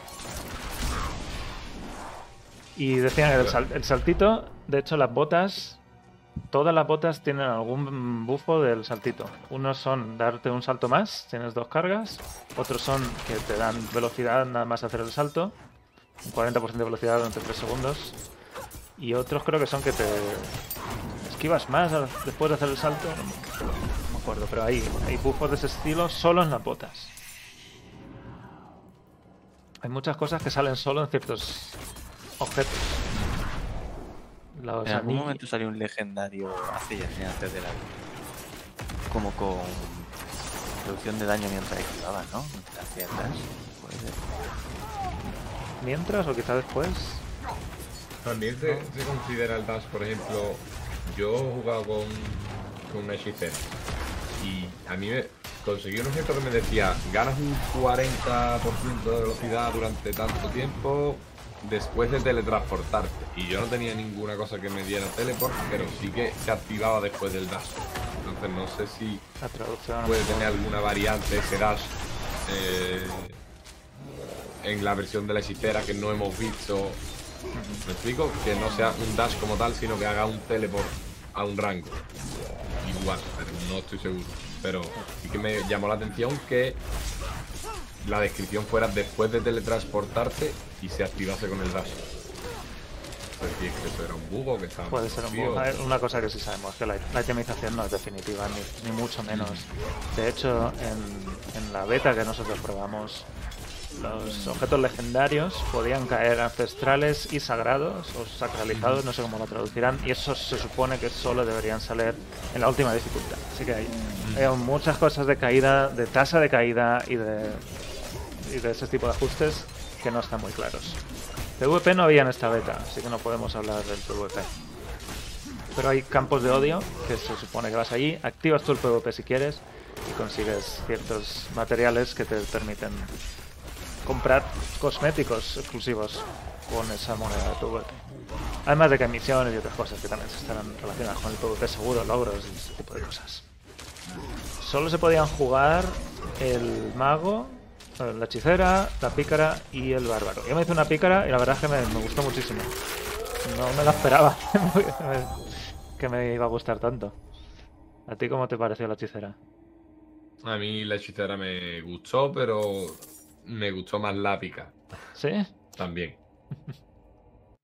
La verdad que a mí el sistema este de... La verdad es que siempre juego un, un personaje que sea así más... No soy muy de hechicera. Ni siquiera en, en Diablo 2, que es el personaje que todo el mundo se hace. Si puedo y tengo opción de, de acceder a equipos sin tener que crearme la hechicera para farmearlo, paso las temporadas sin creármela. Que no es que me apasione ser un Sí. Venga, Pero El evento Es este que el estamos viendo es el que tienes que quedarte en la plaquita esa para rellenar, bueno, durante ciertos segundos para, para terminar el evento, que hay cuatro de ellas. Estaban preguntando si las estadísticas se suben a mano como en Diablo 2 o automáticas. Se suben automáticas. A subida de nivel, sube fuerza, inteligencia, lo que sea. Pero luego están los objetos y en su momento estarán las paneles de leyenda que se supone que también dan no los hemos visto, se supone que también dan estadísticas básicas, pero eso habrá que verlo en, en el endgame. Así que de bases no hay elección de, de qué atributos subir. Diablo 2 tampoco que funcionara demasiado bien eso. Hay- Sí, al final en Diablo 2 era sub- equiparte y luego todo vitalidad. O sea, que tampoco es que, aunque lo pudieras poner manual, no había mucho a dónde elegir. Ni tenía mucha utilidad a lo mejor subirte según qué punto de estadística. Por ejemplo, cuando estás equipado nunca, nunca, nunca te sube energía, porque siempre te va a sobrar mana. Así que es una estadística que podrían haber eliminado directamente. Bueno, antes de ver la parte final del vídeo, que es un asentamiento, quiero pararlo aquí, quiero volver a las capturas, porque nos publicaron también, nos dejaron, no hemos podido grabar nada, ¿vale? Todo esto que estamos viendo está grabado por ellos y es lo que nos han dejado publicar oficialmente. El juego tenía marcas de agua, no se podía streamear ni podíamos grabar nosotros nuestros propios vídeos, que es una pena, pero bueno, es como lo, lo han decidido hacer.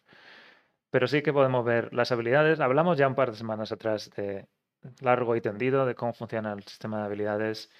Es una mezcla extraña porque hay árboles de habilidades, hay nodos que se van activando por cada número de habilidades que puntos que hayas puesto anteriormente. Cada habilidad tiene cinco puntos máximos, aunque los objetos te pueden subir el máximo o más niveles. Y cada habilidad tiene varias ramificaciones detrás, como lo veis aquí, que modifican la habilidad. Y de la hechicera no me la sé, pero puede ser que la bola explosiva explota más lejos, o atrae a los que explotan, o cosas de ese estilo. O se, se incendian y va. Como si fueran las runas de Halo 3, que modifica un poquito la habilidad. Y la segunda elección es exclu- exclusiva. Eliges un nodo o eliges el, el otro nodo. Uy, que no está saliendo el cursor. Aquí. Eliges un nodo o eliges el otro nodo. Y así es como se va des- desbloqueando habilidades. Todo esto también habrá que ver cómo termina cambiando. Pero a mí me pareció un sistema bastante, bastante bien, bastante bien pensado. ¿A ti te convenció? A mí me ha gustado mucho. Sí. Y la verdad es que no te ata para nada a unas y a otras. Puedes variarlo en cualquier momento. Está muy bien, muy claro, muy intuitivo para la gente. Que no es que tengas que decir, eh, no sé, como, o sea, a mí me ha pasado muchos años de Diablo 2, aunque parezca que no, que yo he tenido que ir a que alguien me diga qué habilidad me pongo y por qué. Y aquí no, aquí está todo explicado, está todo muy intuitivo. No te ata, por ejemplo, es decir, veis ahí que veis dos nodos. De hecho, veis tres nodos en la imagen. El primer nodo puedes escoger un elemento, en este caso porque es una hechicera puedes escoger un elemento, pero en el segundo nodo irte para otro y en el tercero irte para otro. No Pero te puedes coger dos del mismo nodo, es lo que tú quieras, sí. Efectivamente. Eh, puedes no del tercer nodo no utilizar ninguna habilidad e irte directamente al cuarto nodo y coger una habilidad allí. Es decir, tienes total libertad en cómo configurar tu personaje. Eso sí, tienes que gastar los puntos necesarios para alcanzar según qué nodo. Es decir, no puedes a nivel 1 subirte una habilidad del cuarto nodo. Tienes que ir subiendo poco a poco, gastarla donde quieras por el camino y se va rellenando esa barra roja hasta que va llegando a- al resto. Sí. Y, y además se pueden eh, se puede hacer respec, se pueden quitar. Si haces clic derecho, por ejemplo, por 1500 de oro en este caso, eliminas un punto de. Pues esto es infierno, que es una de las últimas, es una de las de- definitivas, que tienen bastante tiempo de reutilización normalmente. Y puedes quitar y poner a placer todas las que tú quieras. Incluso hay un botón que es devuélvemelos todos abajo, que por el, el mismo coste que te costaría quitarlos todos uno a uno, te quita todos los puntos. Y eso también es una manera fácil, entre comillas, de rehacer tu build. Por si te salió un legendario que a lo mejor te mejora cierta habilidad que no tienes, quieres especializar solamente ese tipo de habilidad o lo que sea. Lo que pasa es que este coste aumenta y aumenta bastante por cada nivel tuyo que tengas. Y lo que han dicho es que al final de cuando estés a nivel alto, el coste será bastante que, que pica. El coste pica. Y eso está bien. Que, que a nivel alto ya deberías estar más o menos enfocado en cierta build. Ya has hecho tus. Has tenido tus horas de experimentación antes de dedicarte realmente a una hechicera de fuego o, o híbrida o lo que te apetezca, pero ya dedicarte a algo. Así que es poco a poco eh, hacerlo más difícil para cambiar tu build. Que siempre se puede hacer, simplemente tienes que acumular el oro suficiente. Si lo quieres hacer, tienes que farmear bastante tiempo, conseguir lo que te haga falta y, y, y resetearlo. Pero al final lo que te hace es obligarte a prestar mínimamente atención a lo que estás haciendo. Exacto. No es por. No te, no te vas a arruinar el personaje porque te equivoques en un punto, porque puedes quitar ese punto eh, solo y ya está, y volver a ponerlo en otro lado. Pero sí que te hace pensar cómo quiero enfocar el personaje, hacia dónde quiero ir. Que puedes llegar y que no te guste, sí, pero lo- eso lo vas a ir viendo por el camino realmente. Lo que lo hace un poco más, digamos, como pasa en Diablo 2 Resurrected, que tú dices, voy a subir una Amazona y para subir la Amazona lo más fácil es hacer esto. Y cuando ya suba, entonces la reseteo y me la pongo de otra manera, porque es la más ideal para infierno. O lo que sea. Pues esto es lo que te obliga es a ir poquito a poco, perfilando un poco tu build y que digamos que te vayas haciendo al personaje desde el principio, no decir, venga, ahora voy a cambiar por completo, porque esto es, es mejor, sino que te obliga a pensar cómo mejorar lo que ya tienes y no copiar lo de alguien, digamos. Habrá que ver también cuántas builds óptimas terminan saliendo. En fin, hay muchísimo theory, theory crafting que hacer. Y no, no podemos hacer ninguno porque esto es. Esto está. Lo que hemos visto en la beta va a cambiar muchísimo. Seguramente. Esto es el árbol de la pícara, que también tiene otras, otras habilidades, son la misma idea. No, no vamos a hablar eh, de habilidades concretas tampoco, a menos que tengáis muchas ganas de ver habilidades concretas. Y luego hay una serie de capturas también que me quiero parar en un par que creo que están un poco más adelante. Esto, por ejemplo, esto es, esto es el infierno. Esto es clarísimamente parte del infierno. Habrá que ver por dónde se entra y cómo el de grande es. Pero bueno, un caballito en el infierno. Esto no lo hemos visto tampoco mucho todavía. Hay muchas partes que puedes cruzar de un sitio a otro, subir y bajar. Le dan más interés a formas de cruzar el, y moverte por el entorno. A mí me ha gustado. Es una tontería, pero me ha gustado. Luego, esto es parte de la historia.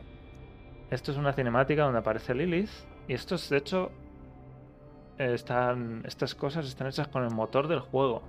Para que veáis la calidad que tienen los gráficos y las texturas. Porque no. En, el- en la beta que hemos jugado nosotros no había cinemáticas CGI como las que hemos visto del anuncio y de esta última de la fecha de salida. Eran todas in-game. Y muy bien. Hay que. Ni un- Sí, sí. ningún pero a esto. No. No, Ahí tenéis, este, este es el que invoca a Lilith en la cinemática de anuncio. Este es el señor que aparece también en la cinemática, frente a una tumba. Que si buscáis un poco podéis saber quién es, pero no, no quiero decir quién es. Aquí tenemos a Inarius en toda su gloria, en todo su esplendor. Que también sorprende que, esté por ahí. Y estos son otros personajes del mismo acto. Y luego más capturas de habilidades. Esto también es parte de la historia, donde hay una, una especie de fiestecilla, un banquete pequeñito. y más capturas. Yo creo que ya no hay ninguna más. ¿Hay- ¿Has visto algo que, que destacar en estas, tú, Cabrice? Creo que no. Más allá de No, que son muy chulas. hemos, hemos repasado casi todas en, en directo en YouTube, así que Sí. vamos, eso, por ejemplo, de esta concreta, ¿De cuál? De las skins y demás, los, los tipos de personajes, Ah, también la oscuridad que se nota en los, en los escenarios y demás, que de esta sensación de que no ves que hay a 10 metros otra vez, que tienes que ir con cuidado y eso. Está bastante chulo. Y de la personalización, pues ya os digo que vaya a tardar no sé cuánto tiempo. Depende de lo que. de los especialitos que seáis, pero yo, por ejemplo, estuve fácilmente una hora y media solo creando un personaje que sabía que no iba a hacer personaje definitivo, pero aún así estuve ahí eh, explorando todas las posibilidades que había.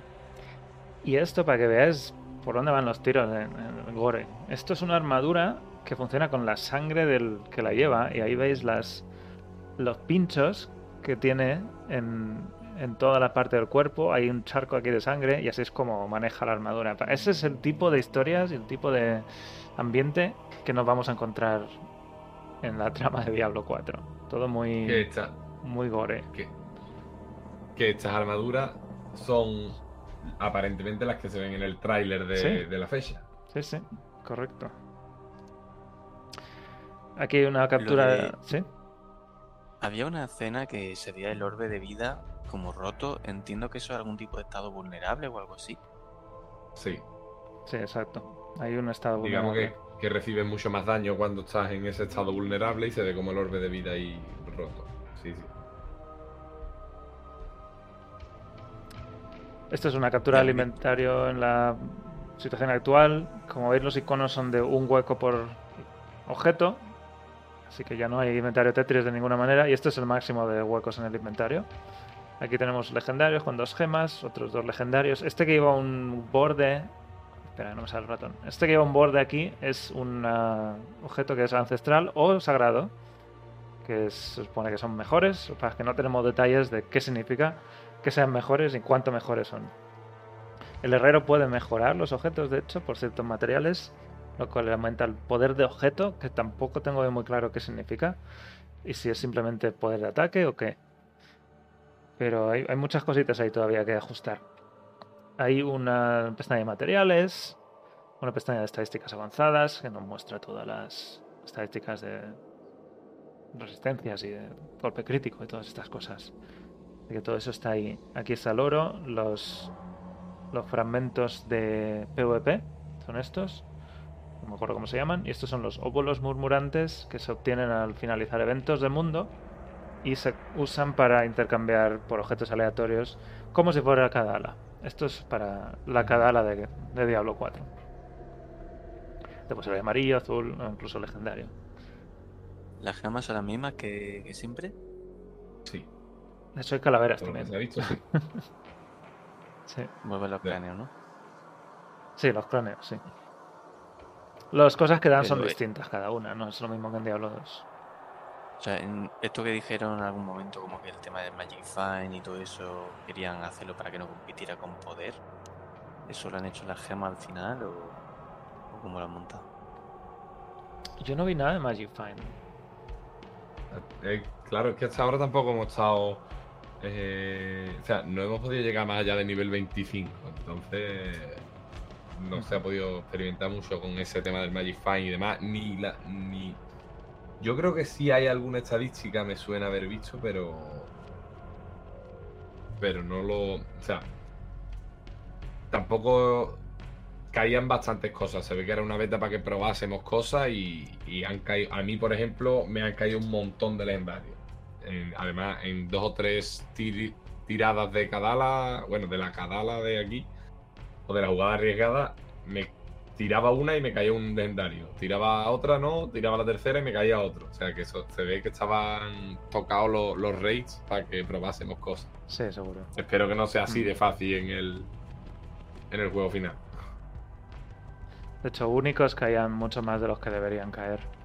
Vamos Mm. a repasar el resto de detallitos que nos contaron, porque hubo una entrevista de, de gente de la comunidad en general a los desarrolladores. Y nos contaron muchísimo más detallitos, porque pudimos preguntar muchas cosas y muchas que se nos quedaron todavía sin preguntar, pero sí que nos dieron detalles que todavía no teníamos muy claro todavía. Eh, lo primero es que no habrá mercenarios ni seguidores, como en Diablo 2 y en Diablo 3, así que eh, no, no vamos a tener a Emilio eh, de ninguna manera en, en Diablo 4. Ninguna, ningún seguidor o algo que podemos también mejorar o darle equipo. No hay- vamos a estar solos, bastante solos. En cuanto al comercio, y Cabrizi tienes un vídeo bien completo de cómo funciona el comercio, lo podéis ir a ver también. Lo puedo linkear por aquí si Sí, queréis. ponlo, ponlo. El comercio Eso es. es, a mí me parece muy interesante cómo lo han diseñado. Son los normales, mágicos y raros, hasta los amarillos, se pueden comerciar. A partir del legendario, que son legendarios y únicos, esos no se pueden comerciar. Pero los legendarios lo que tienen es la extracción de la- del aspecto, de la esencia, lo que te permite poner el poder legendario de ese objeto a cualquier otro objeto raro que tú tengas. Y aquí la idea es que el endgame vamos a intentar buscar las mejores bases raras para poderles meter aspecto legendario, el poder legendario que nosotros queramos. Y como los raros sí se pueden comerciar, los raros más, mm, más potentes, esos van a, van a valer su precio en oro. Literalmente, porque el oro va a ser probablemente la, moneda de cambio, al menos para empezar. Lo que hay que tener en cuenta es que una vez le metes el aspecto legendario a uno raro, se convierte en legendario y ya no lo puedes comerciar. Y además la esencia solo se puede usar una vez. Así que una vez haces tu objeto raro legendario, pierdes la posibilidad de comerciarlo y pierdes también esa esencia que tendrías que volver a buscar para, para volver a poner en otro raro si quieres mejorarlo. Así que hay una una forma de comerciar que creo que tiene los límites suficientes como para que sea viable y que sea algo divertido si a la gente le, le gusta comerciar, pero sin pasarse y sin hacer que cualquiera que comercie pueda hacerse con los mejores objetos sin, sin siquiera jugar. ¿Qué os parece esta, esta- Digamos que también medio. hay, aparte de eso, por ejemplo, la... las gemas que se engarzan se pueden tradear. eh, los materiales para crafteo no, pero tú y yo pudimos comprobar que si coges el el pack donde van a salir los materiales, ese pack sí lo puedes comerciar. Está diciendo por ahí Capitán Palangana, dice, pierdes la esencia pero no el poder desbloqueado en la mazmorra. Claro, Capitán, eso es si tú has conseguido esa esencia de la mazmorra. Pero no siempre consigues la esencia de la mazmorra. Hay esencias que las consigues de ítem que te han caído. Esa esencia que consigues de un ítem que te han caído no se guarda en un compendio, sino que la extraes y tienes una vez para utilizarla. Una vez que la utilizas, la pierdes. Sí que las del compendio que vas recolectando de todas las mazmorras, sí que las puedes utilizar infinitamente. Hay como, digamos que tienes las que se guardan y las que consigues. Y, hay, y no son todas. El compendio no cubre todos los poderes legendarios que hay. Y las De hecho, nos dijeron que Las mejores serán Ni- de objetos, no de mazmorras. Ahí está. Dice que las que tú puedes recolectar de las mazmorras no llegan ni al 50% de, de todas las que hay realmente. O sea que va a haber muchas que tengas que buscar sí o sí.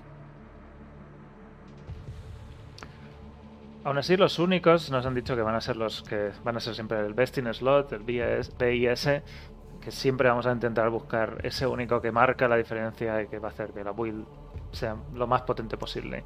Y además han dicho que, van a ser bastante raros, que va a ser complicado ver. No sé, dijeron creo que un par en la entrevista, pero ya veremos cómo ajustan eso. Va va a ser muy difícil ver los únicos. Va a ser ese momento de eh, gloria de, oh, me ha caído un único. Madre mía, he tenido la suerte de mi vida. Quiero cambiarme la build solo para poder usar ese único. Yo lo he hecho, de hecho. ¿Qué te salió? Yo lo hice. Me, me cayó el visor de Andariel, que tenía un... O sea, la característica del visor de Andariel en este juego es que cuando das un golpe crítico, estalla una nova de veneno a tu alrededor. Entonces yo lo que hice fue cambiar toda mi build para que eh, las habilidades que yo tirase, eh, digamos, estuvieran invitando a los enemigos a acercarse a mí para que cuando explote esa nova le haga el máximo daño posible. Y cambié toda la build de la hechicera a, a una llamarada en vez de tirar bolas de fuego y todo para que los enemigos vinieran hacia mí para explotar con el veneno. Y la verdad que era muy divertido. Ujú. Quizá no fuera lo más eh, seguro ni lo más óptimo, pero era muy divertido. Sí, además los por lo que habrá que ver, por supuesto, pero los únicos parecen ser al menos el visor de Andariel, no sé si será más genérico de cualquier personaje. Los legendarios sí que tienen poderes de- específicos de hechicera o de pícara o lo que sea, pero los únicos igual sí que son más en general. No sé, ver- es que no, no hemos visto casi ninguno. Claro, que a lo mejor te da alguna estadística, el visor de Andariel quizá te da, no sé, destreza o algo así, no recuerdo el el ítem entero. Pero Mm. sí que yo vi que hay- había alguna habilidad o algún modificador que no me era muy útil siendo hechicera, pero realmente el poder sí que lo podías adaptar siempre. Si le dabas una vuelta de tuerca a la build, siempre lo podías utilizar. Sí. Le podías buscar cómo sacarle provecho. Pues eso, los únicos habrá que buscarlos bien, bien. Y otra cosa de objetos que a mí me sorprendió es que no va a haber objetos de conjunto y dijeron de lanzamiento porque restringen demasiado las opciones de qué habilidades usar y son tantas casillas de objetos que tienes que tener para poder tener un conjunto que no les valía la pena. Dicen que no vale la pena el esfuerzo de conseguir todas las casillas de objetos para un beneficio que te va a reducir la flexibilidad. Así que por ahora los objetos de conjunto no estarán. Y también las runas y palabras rúnicas que anunciaron a bombo y platillo en 2019, y Rob se acordará también de esto, no van a estar de salida. Así que Bueno, yo creo que sacaron. De salida. de salida, sí, sí. la anunciaron con una idea como muy. Mira, hemos innovado la palabra rónica y tal, que no, no pintaba mal, pero. pero al final no tenía tampoco. Era un, poder ¿no? legendario dividido en dos, ¿no? Sí, que te lo podías personalizar un poquito, pero yo creo que balancear eso ya se planteaba difícil de base y no tampoco aportaba nada, así muy, no sé. A mí me pareció una idea floja y no volvimos a saber de ella y no sé. Quizás la veamos como algo un poco más más trabajado y más adaptado al resto de mecánicas que han alguna, adaptado. alguna temporada o alguna expansión, ya veremos. Pero seguro que de alguna manera vuelven con, con lo que se ha pedido palabras rúnicas en Diablo 3 y en Diablo 4. Alguna forma de palabras rúnicas tiene que haber, seguro. Yo tengo la esperanza aún. Preguntado Dalí Sí. si. Bueno, No, no, iba a decir que eso, que a ver, tendrían que equilibrar que al final no acabe siendo todo palabras únicas, como les pasó en, en Diablo 2, que al final Exacto. casi todo lo mejor Sí. es una palabra única, pero si lo compensan, estaría guay. ujú. Se Odalí- puede hacer cosas chulas al final, si es como O sea, eh, al final es como hacer crafting, pero en vez de para crear un objeto directamente, pues para crear un poder legendario dentro del objeto que ya tiene. Ujú. O sea, al final tiene una mecánica que te permite coger un amarillo y meterle un efecto legendario. Hostia, pues lo mismo que las runas puede hacer algo parecido, pero por fases, ¿no? Que sea un poco más rebuscado y que en vez de meterle un poder legendario tenga que ir buscando las diferentes runas para montarlo. Pero, pero eso, eh, siempre y cuando no lo hagas como en Diablo 2, que metes runas mega pepino y te comes todo lo demás. El caso es que en Diablo 2, por ejemplo, eh, al meter las palabras rúnicas, eh, sí que te abría mucho abanico de posibilidades, pero eh, había un montón de ítems únicos que perdían el sentido. Por ejemplo, tú antes de que hubiera palabras rúnicas, te tenías que montar un, un paladín para ir a hacer Mm.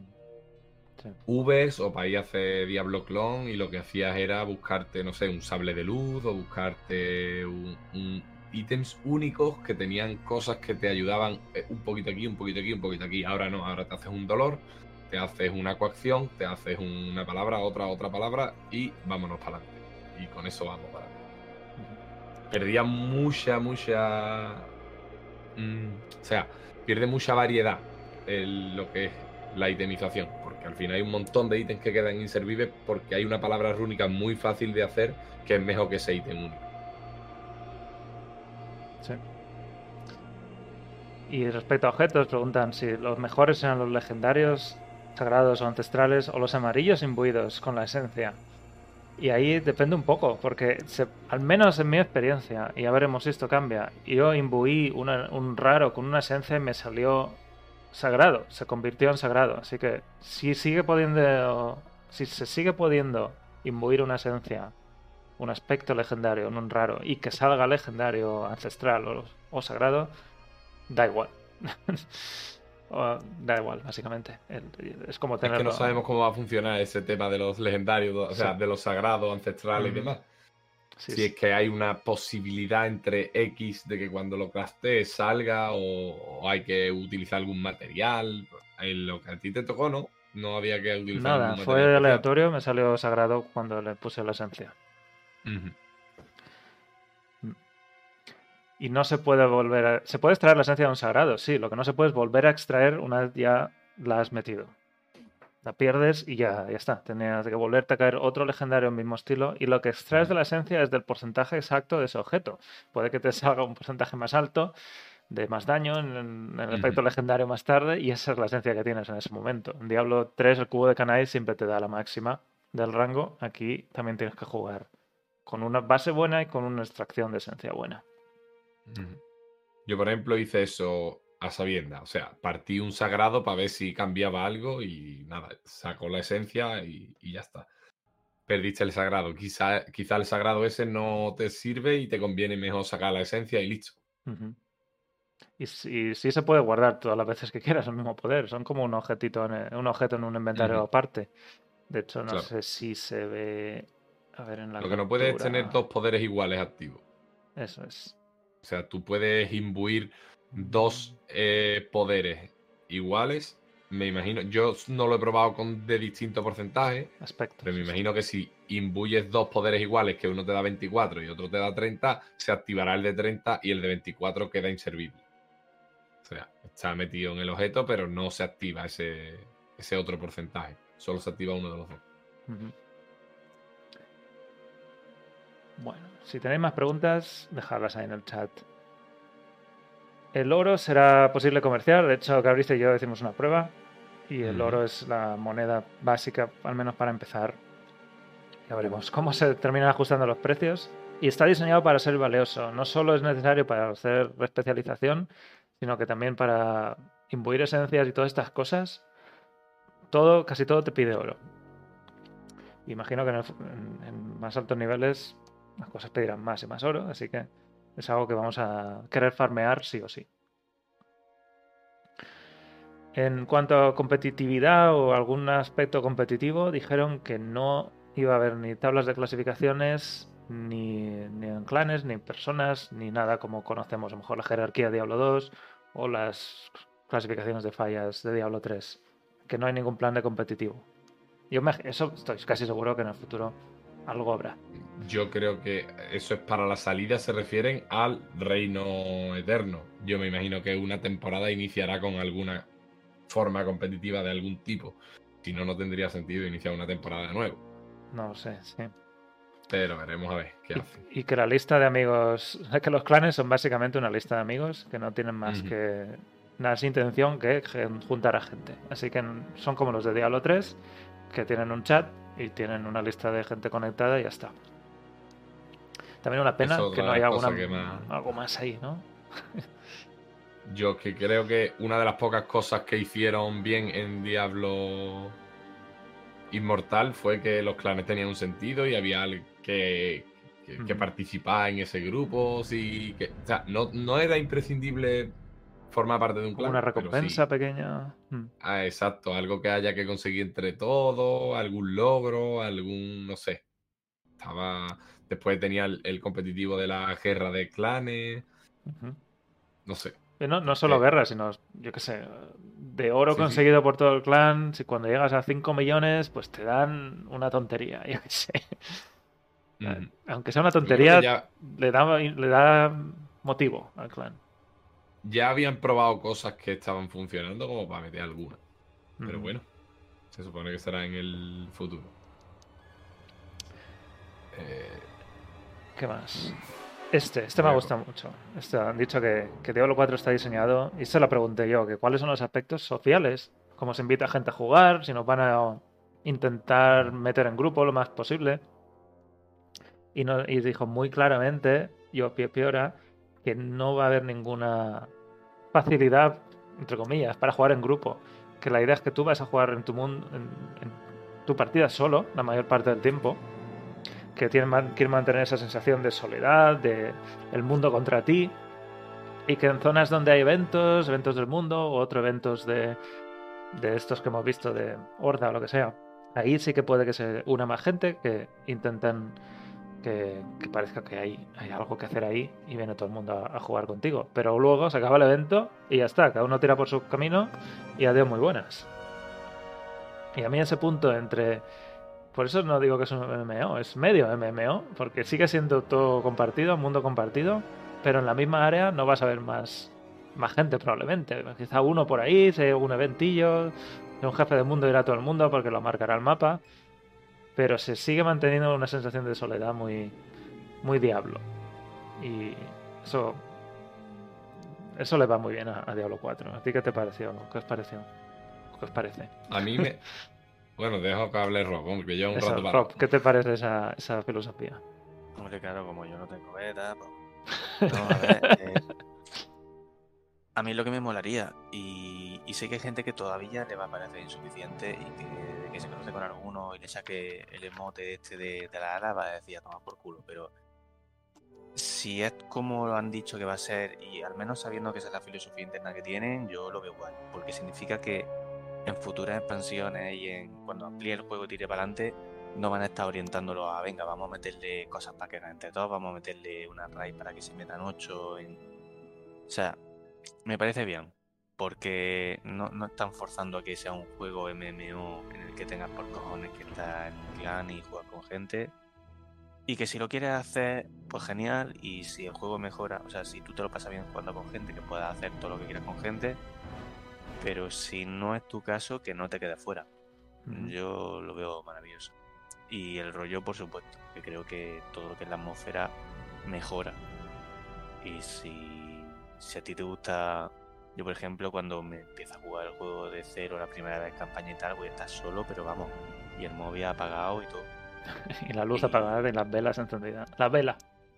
La vela, la vela.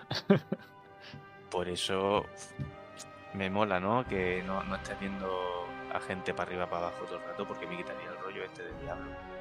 Y, y el recuerdo que yo tengo sobre todo de Diablo 2, de eso, de, de ir metiéndote, a descubriendo la historia, las mazmorras y todo, y estás tú allí solo. ¿Cabrite? Yo, la verdad que me parece muy bien. Porque es cierto que, por ejemplo, en Immortal mucha gente se ha quejado de que tenía que ir con gente por fuerza para hacer según qué contenido. Y Diablo siempre ha sido un juego que hemos jugado solo. Ujú. De hecho, lo que yo le digo a la gente que somos más de Diablo 2, que si, si pudiéramos eh, activar el Player 8 en online, nunca jugaríamos con nadie. Siempre jugaríamos solo. Las veces que lo hacemos es porque si jugamos juntos hay más drop.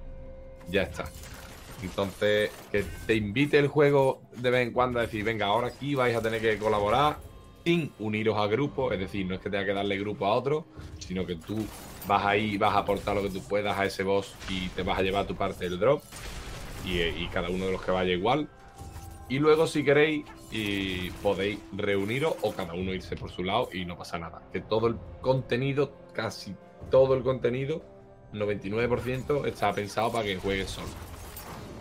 Se puede hacer en solitario. ¿Que lo quieres hacer con gente? Lo puedes hacer con gente. Tendrás tu lista de amigos, invitar a tus cuatro colegas y, y os reunís todos en el mismo. en la misma layer del mundo y, todo, y hacerlo todos juntos. Y una, una diferencia muy, muy grande con Immortal es que Immortal no solo te obligan, entre comillas, a jugar 4 en la mazmorra, pero tienes ahí el buscar grupo muy grande, el botoncito. En Diablo 4 el buscar grupo no existe. Es que no hay nada de buscar grupo. Lo único que hay es tu lista de amigos o tu clan y luego una pestaña social que puedes abrir y ver más o menos la gente que hay alrededor tuyo e intentar buscar parte ahí. Y un chat de mundo y tal. Pero no. Clicando directamente encima del jugador con la rueda de acción también. Ves a uno cerca tuyo, te acercas con él, le das a la E y lo puedes invitar a un grupo. Pero no tiene. es- no es tan sencillo. Está un poco más. Es como lo han dicho muchas veces. Es, necesito una intención muy clara si quiero jugar en grupo. No me lo van a. No me lo van a intentar forzar. Y entonces cuando entras a mazmorras no hay ningún tipo de... ¿Quieres jugar en grupo? No. No. Quiero decir, en la mazmorra, en la Insta, ¿no? Tampoco, ¿no? No, no. Si entras en la mazmorra con tu grupo, o sea, con el grupo ya hecho, sí. Si no, pues entras solo. Así que. Sigue siendo esa sensación de estar solo por el mundo, aunque tenga aspecto MMO. Y hemos dicho la pestaña social, los eventos que sí tendrán más gente, porque están diseñados los servidores así. Hablando de servidores, y lo hemos dicho al principio, o que lo preguntaba alguien, el servidor es un servidor global, ya no hay Europa, Asia, América, todos estamos en el mismo. Gente de todo el mundo puede jugar con todo el mundo y van a intentar meterlos en los servidores más con mejor ping para cada una de las zonas o de las regiones en las que estemos jugando. Por ejemplo, si alguien juega en Francia y alguien juega en España juntos, pues quizá meten un servidor en lo más cercano, lo mejor ubicado posible. Y esto también hará que eventos de salida de juego y todo esto, pues habrá que ver a qué hora salen y a qué hora viene bien en Europa, qué hora viene bien en América y ese tipo de cosas. Pero están por ver a qué hora realmente se van a abrir los servidores el día de la salida y los días de acceso anticipado. Pero me parece que esta es la, la, la dirección a seguir. Que, que los servidores de, separados por zonas ya están muy viejos. Sí, la verdad que limita mucho a las comunidades. A... Sí. Por ejemplo, eh, en Diablo Inmortal ha sido una faena al final dividir a la gente en cuatro servidores y después tener que unirlos y después. Yo creo que podría haber entrado ese sistema de capas mucho más. mucho más elaborado en lugar de dividir lo- los servidores por. por región y después de región varios en cada misma región. A mí no ha salido bien.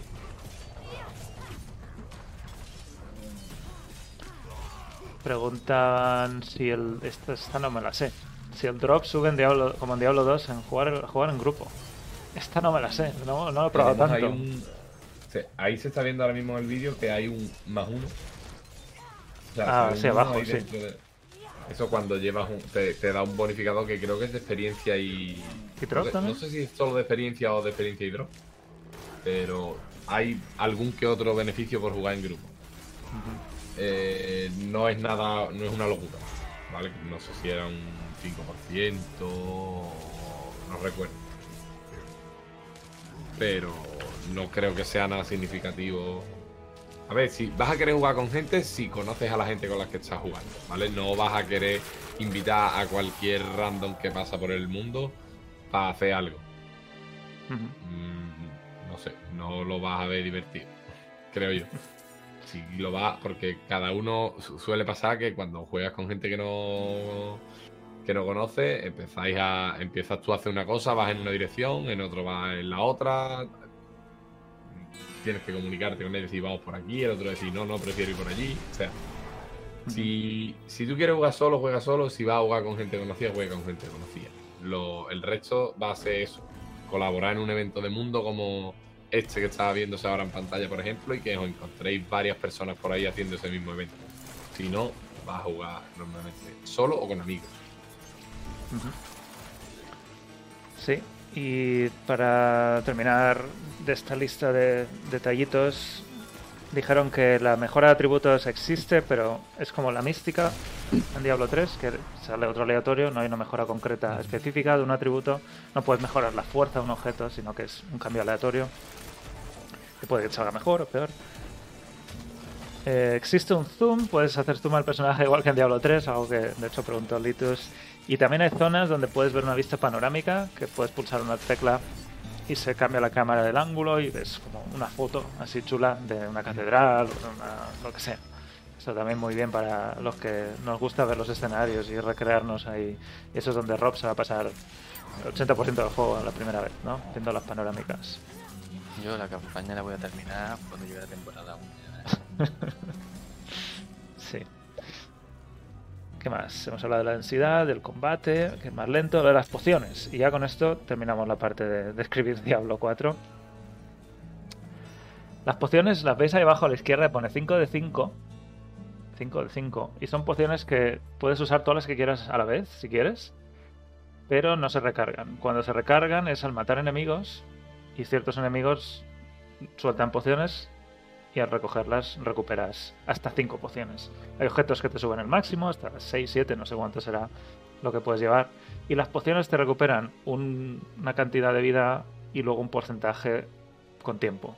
Se pueden mejorar también con materiales y me parece una, una solución bastante intermedia también entre Diablo 2, que tienes pociones contadas y tienes que recuperarlas, y Diablo 3 que tienes una que tiene un tiempo de reutilización. ¿Qué, qué os parece esta, esta mezcla? Fabrice. A mí me. O sea, me parecía exagerado. Me sigue pareciendo exagerado hoy día el sistema de Diablo 2. Pues, mientras que tengas pociones, las puedes utilizar ahí indiscriminadamente. Pero también me parecía un error bastante grande el de solo tener una, una poción en Diablo 3. Tengo una poción que hace un. Además, si era legendaria, hace un efecto, ¿no? Si no recuerdo mal. No sé si habrá cambiado sí. eso desde la última vez que yo Sí. jugué.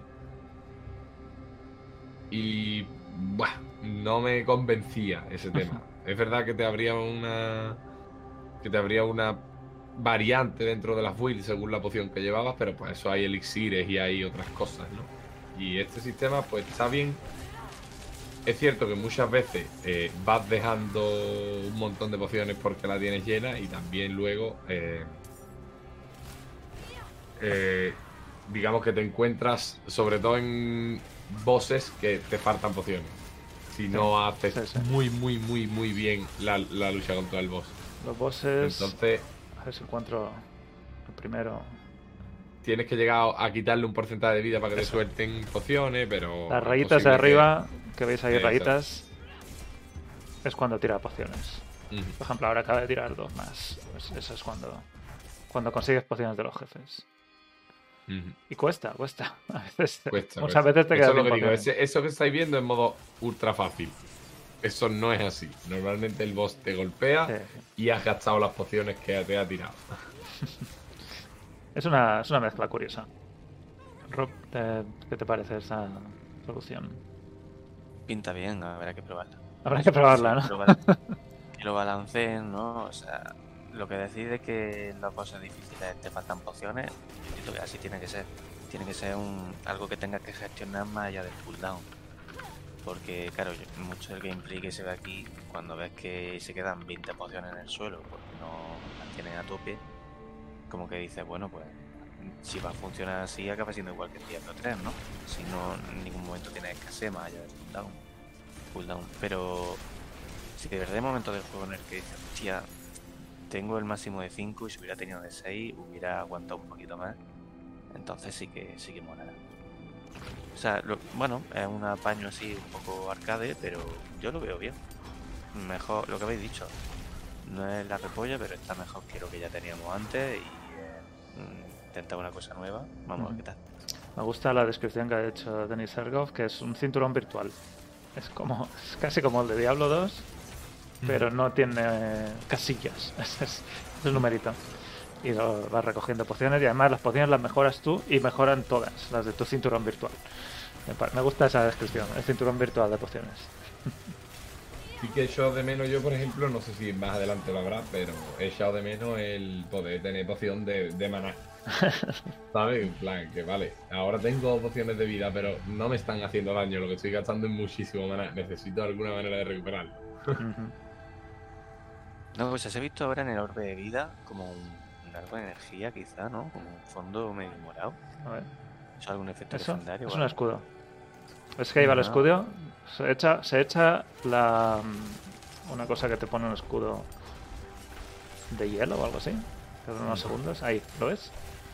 Armadura helada. Armadura helada, y es un escudito. Y explota y se, te- se termina el escudo. Mm, Vale, vale, vale. Estos estamos viendo es un asentamiento, que son zonas del mapa que, que liberas de la invasión demoníaca y luego al terminarlas eh, algunos se convierten en, ciudades con misiones, un waypoint, otras no, pues simplemente se liberan, pero hay eventos y hay cosas ahí. Y es una forma de avanzar el mundo, son cosas permanentes, lo haces una vez y ya está, y es, es algo que se queda en tu mundo. De Life Leads hay algo, pero muy muy poco. Yo creo que he visto algo de punto por muerte. Hay... No, no es tan exagerado como es en Diablo 2. Y de maná, creo que eso sí que no hay, porque cada clase tiene una- un recurso distinto. Sí, pero hay. eh, o sea, yo por ejemplo he visto Maná modificadores que el ataque recupera un porcentaje de tur generador de recursos o algo así. No me Ujú. acuerdo exactamente cómo lo habían descrito, pero sí que era.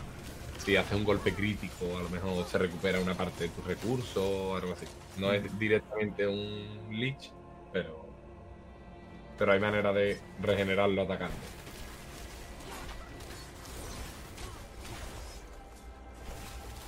Bueno, pues esta es la lista de todos los detallitos. Si hay más, ya los iremos viendo mientras vayan saliendo, pero creo que hemos hablado de todo lo, lo más importante que hemos podido jugar durante la beta. En el foro hay un montón de comentarios también. Os recomiendo ir a pasaros por el foro de Diablones, que hay, hay- sobre todo de las ediciones de venta, de las tres ediciones y la de coleccionista, hay un montón de polémica, de quién le gusta más, a quién le gusta menos. Y ya hemos hablado de esto antes, así que no, no lo voy a repetir. Pero bueno, nosotros seguimos. Cabrice, me has dicho que, que tienes Yo que sí marchar. me retiro. ¿Te retiras? De todas maneras, al hilo de esto que decías, pues no sé si me dará tiempo esta misma noche, sino mañana estará esa comparativa y que hemos hablado de las ediciones y demás, y también ahí podrá la gente eh, pelearse y decir lo que piensa en los Exacto. comentarios de YouTube. Pues os recomiendo pasar por el canal de Cabrice, Cabrice TV y también en Twitter, Cabrice TV, que está también a tope publicando cosas de esta experiencia que has tenido de Diablo 4. Y esperamos que en la beta siguiente también podamos jugar juntos esta vez y mostrarlo. Esperemos que sí. Bueno, Cabrice, un placer, gracias por pasarte. Hasta luego, gracias a todos. Chao. Rob, ¿estás por aquí? Estoy por aquí todavía. Nos quedan un par de cositas que hablar que no creo que nos cueste mucho, pero todavía hay que hablar un poco de cosas negativas ahora. Así que vamos allá.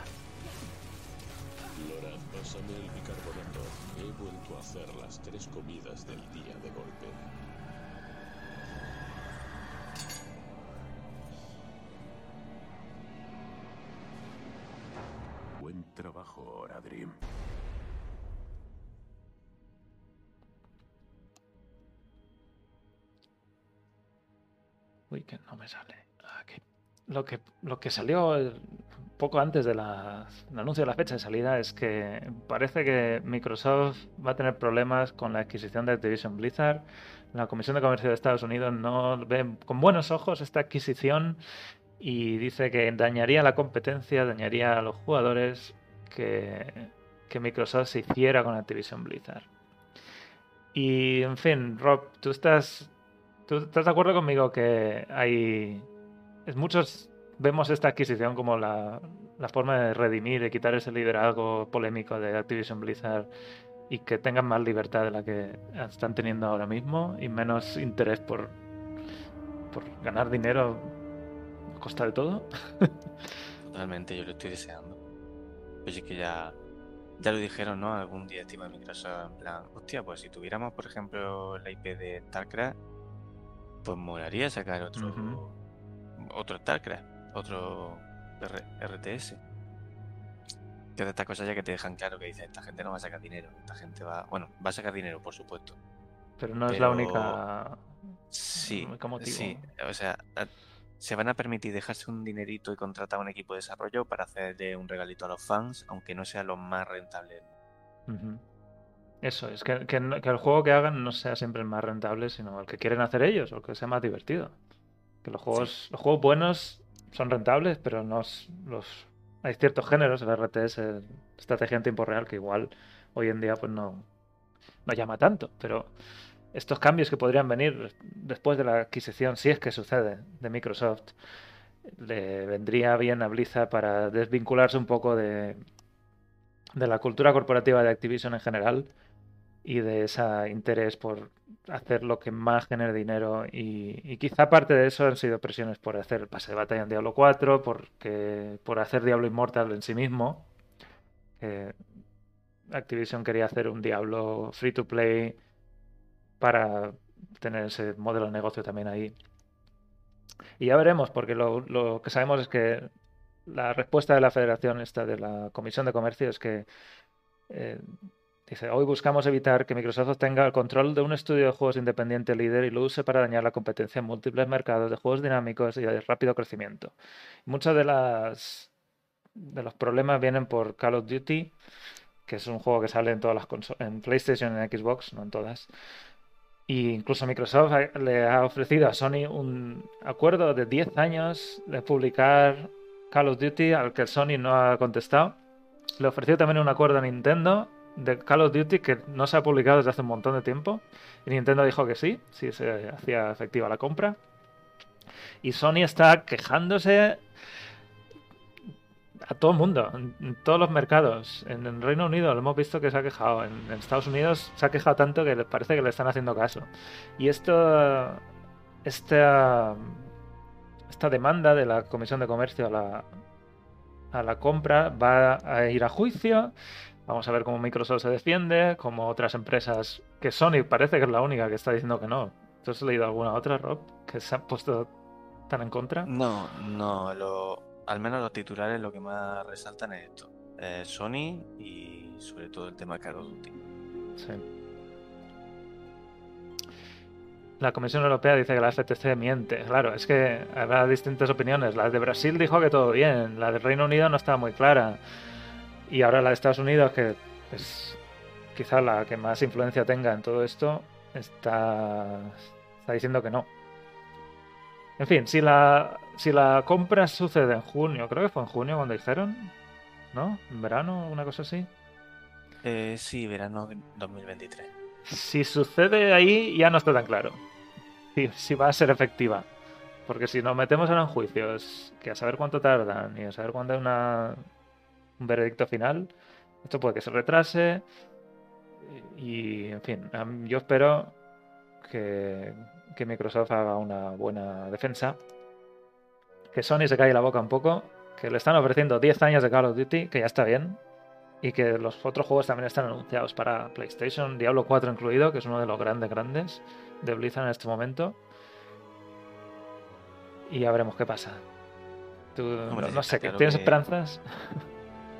Pues yo tengo esperanza y creo que va a ser más mucho titular en farragoso y mucho y venir, lo que están diciendo.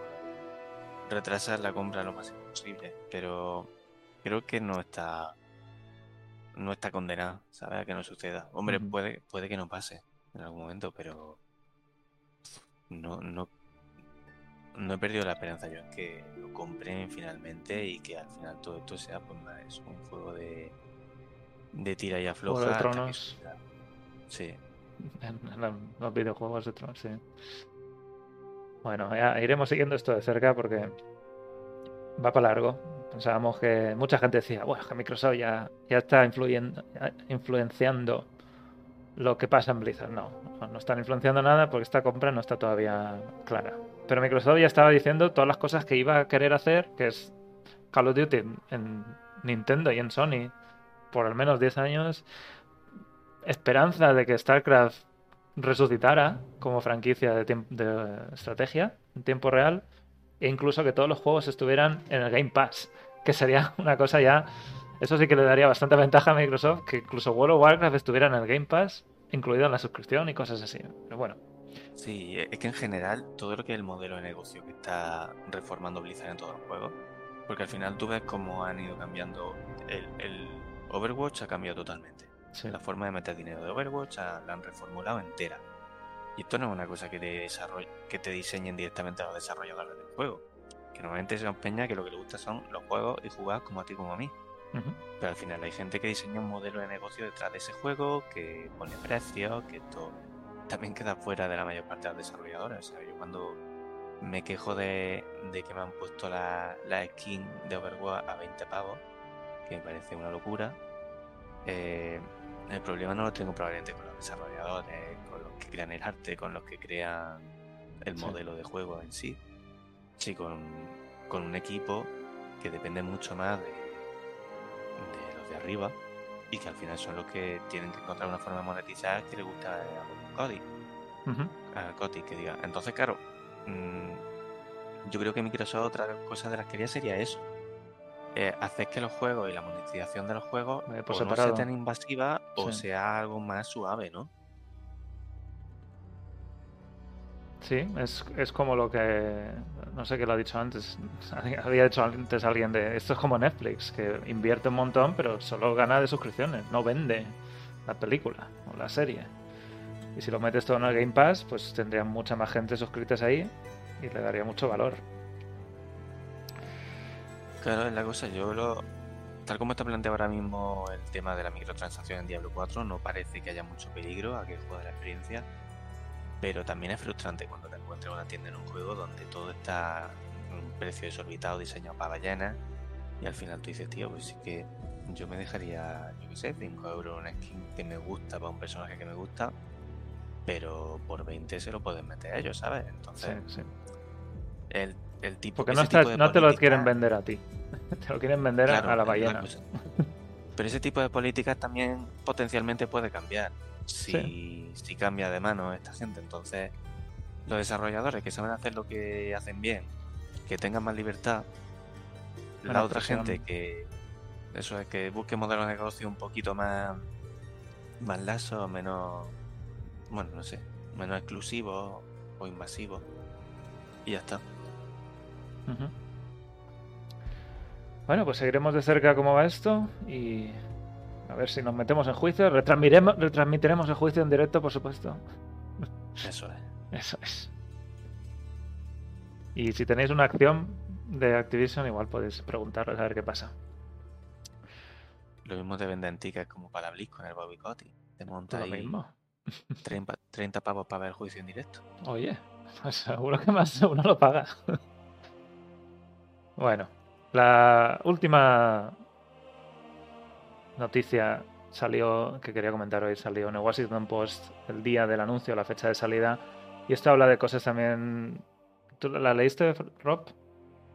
No, la estado viendo ahora. La estado viendo después. Bueno, esto habla de cómo los desarrolladores de Diablo 4 están, han estado o estuvieron bastante presionados por fechas de salida internas que originalmente iba a ser en 2022. Sabemos que en uno de los, de los informes estos de accionistas dijeron que ya no iba a salir en 2022. Parece que estaban metiendo mucha presión para que saliera ahí. Y el Washington Post hablaba con hasta 15 empleados antiguos y, y todavía empleados, hablando de su experiencia trabajando en el equipo de Diablo 4. Eh, y hay un par de cosas que decía aquí, por ejemplo, que Bobby Kotick cuando dijo que se iba a retrasar, le echó la culpa a Overwatch a Diablo y que sintieron que les había, les había pasado por encima, básicamente, que les estaba echando la culpa a ellos sin, sin los desarrolladores tener más culpa de la que tuvieran. Habla también, a ver si lo encuentro, de lo del tiempo, horas extra, que aunque no estaban obligados a hacer horas extra, estaban más o menos, les daban beneficios, les daban cositas si hacían horas extra, les daban acciones si hacían horas extra y añadía todavía también más presión a, intentar quedarte más tiempo necesario trabajando en Diablo 4. Todo esto es algo generalizado en la industria, de lo que se está sabiendo mucho más últimamente. Hay algunos sindicatos que están también metiéndose por ahí en medio ahora. Creo que Blizzard Albany, ¿recuerda Rob? ¿El sindicato se aprobó? Lo que era Vicarious Visions. Si no recuerdo mal, lo que era Vicarious Visions, que ahora se llama Blizzard Albany, votó por formar un sindicato. Que están trabajando en Diablo 4 ahora, de hecho. O la mayoría de ellos. Sí, pero no, no sé si se aprobó. Juraría que hubo una votación, al menos interna. No sé si está hecho todavía, pero sí que algo, y creo que fue hace unos días solo, no, no hace mucho. Que estaban también metiendo, metiendo ahí un sindicato. Y bueno, en fin, el, crun- el crunch, que es lo que muchas empresas de videojuegos están han, han estado haciendo, y está saliendo más a la luz de estas condiciones abusivas que tienen muchos desarrolladores. Dice aquí eh, problemas de bueno, heridas o lesiones de espalda, insomnio, ansiedad, menos tiempo con la familia, eh, com- complicado mantener relaciones eh, románticas. Esto ha pasado Sí, desde, desde siempre, desde Diablo 2 también. Esto no es nada nuevo ni de lejos. No, no, es que cada vez es más visible, pero ha estado ahí siempre la cosa. Y es una de las cosas que mencionan, que no es una cosa que ahora que sale Diablo 4 ya está, que es algo intermitente y que si trabajas en la industria sabes que vas a tener épocas en las que te toca y te vas a pasar unos meses pringando más de lo, bueno, pues tus 12 horitas al día. Ujú. Y ahora que nos estamos acercando a la fecha de salida, que quedan siete meses, habéis visto ahí el ciento y pico de días que dan, esperemos que lo tengan bien puesto porque dicen que, la fecha de salida originalmente iba a ser en abril, donde lo dice? Bueno, que están teniendo incentivos para quedarse a trabajar más, lo de las acciones, se- les ofrecían más acciones de la empresa dependiendo de su posición y de cuánto trabajaban. Eh, y en algún sitio dice esto.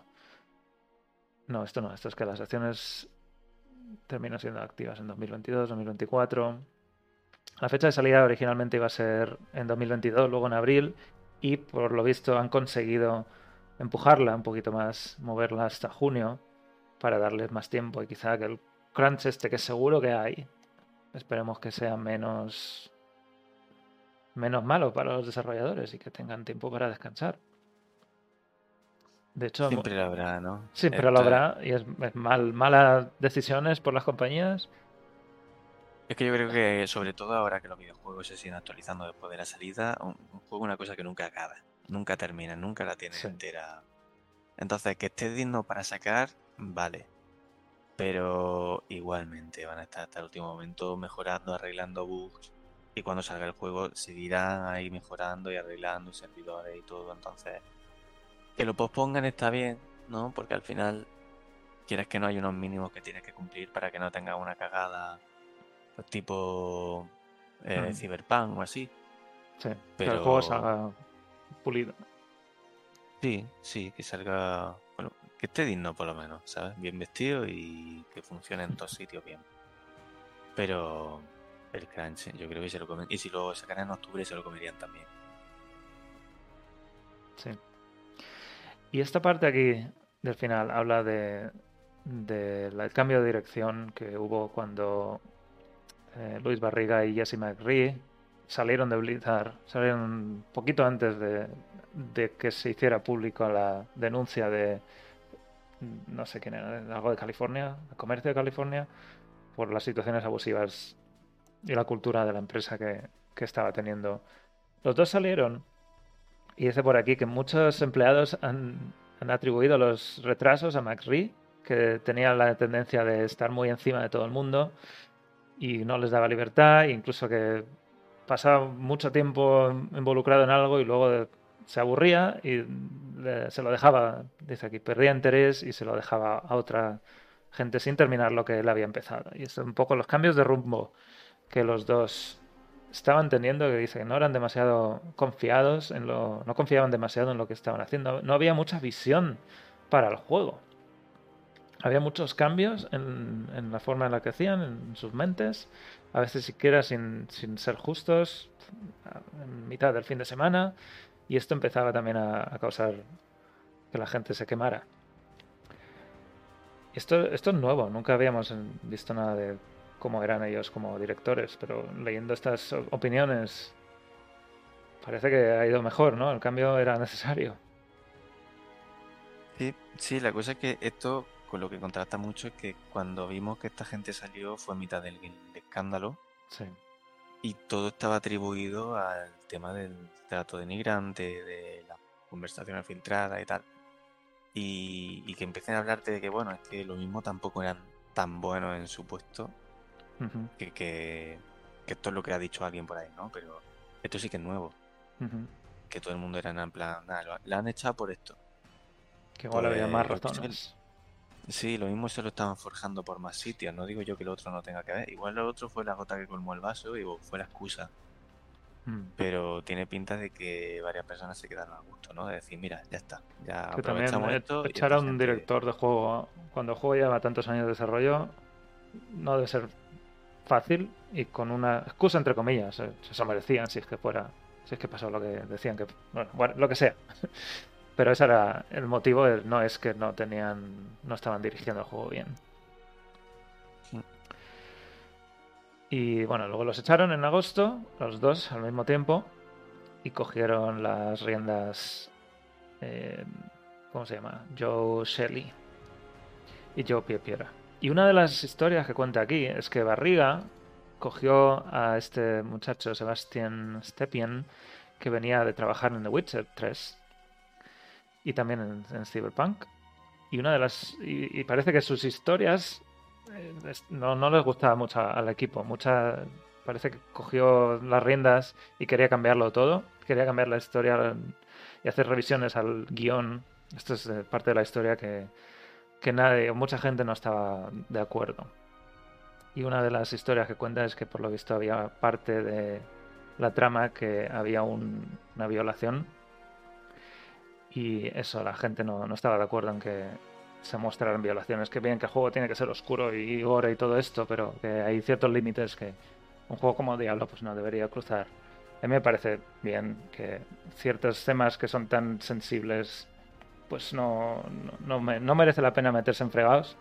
Si se puede hacer un juego igual de oscuro y tenebroso sin contar ciertas historias. Yo lo, lo veo así, sinceramente. De este tipo de cosas que dice, a ver, sí, estamos trabajando, estamos tratando con temas de horror muy, muy, muy chungos. Pero también son temas que dentro de la fantasía de Diablo eh, están muy dentro de ese mundo, aportan mucho a ese mundo, definen la atmósfera y no tienen referencia prácticamente al mundo real que pueda incomodar a jugadores. Y cuando digo incomodar, no digo en plan, ay, que me escandalizo. Digo en plan, no, no, hay, cosas que joden, hay temas que joden. Sobre todo a gente que ha pasado por cierta movida.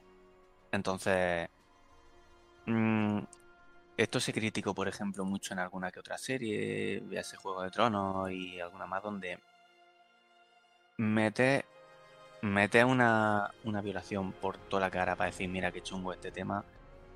Pues tío, hay recursos narrativos más chulos o mejor trabajados que, que te pueden generar sensaciones así y que, y que no hace falta, no hace falta, no sé, entrar en ciertos temas que pueden ser sensibles y que no, no aportan nada, yo creo, que una trama de diablo.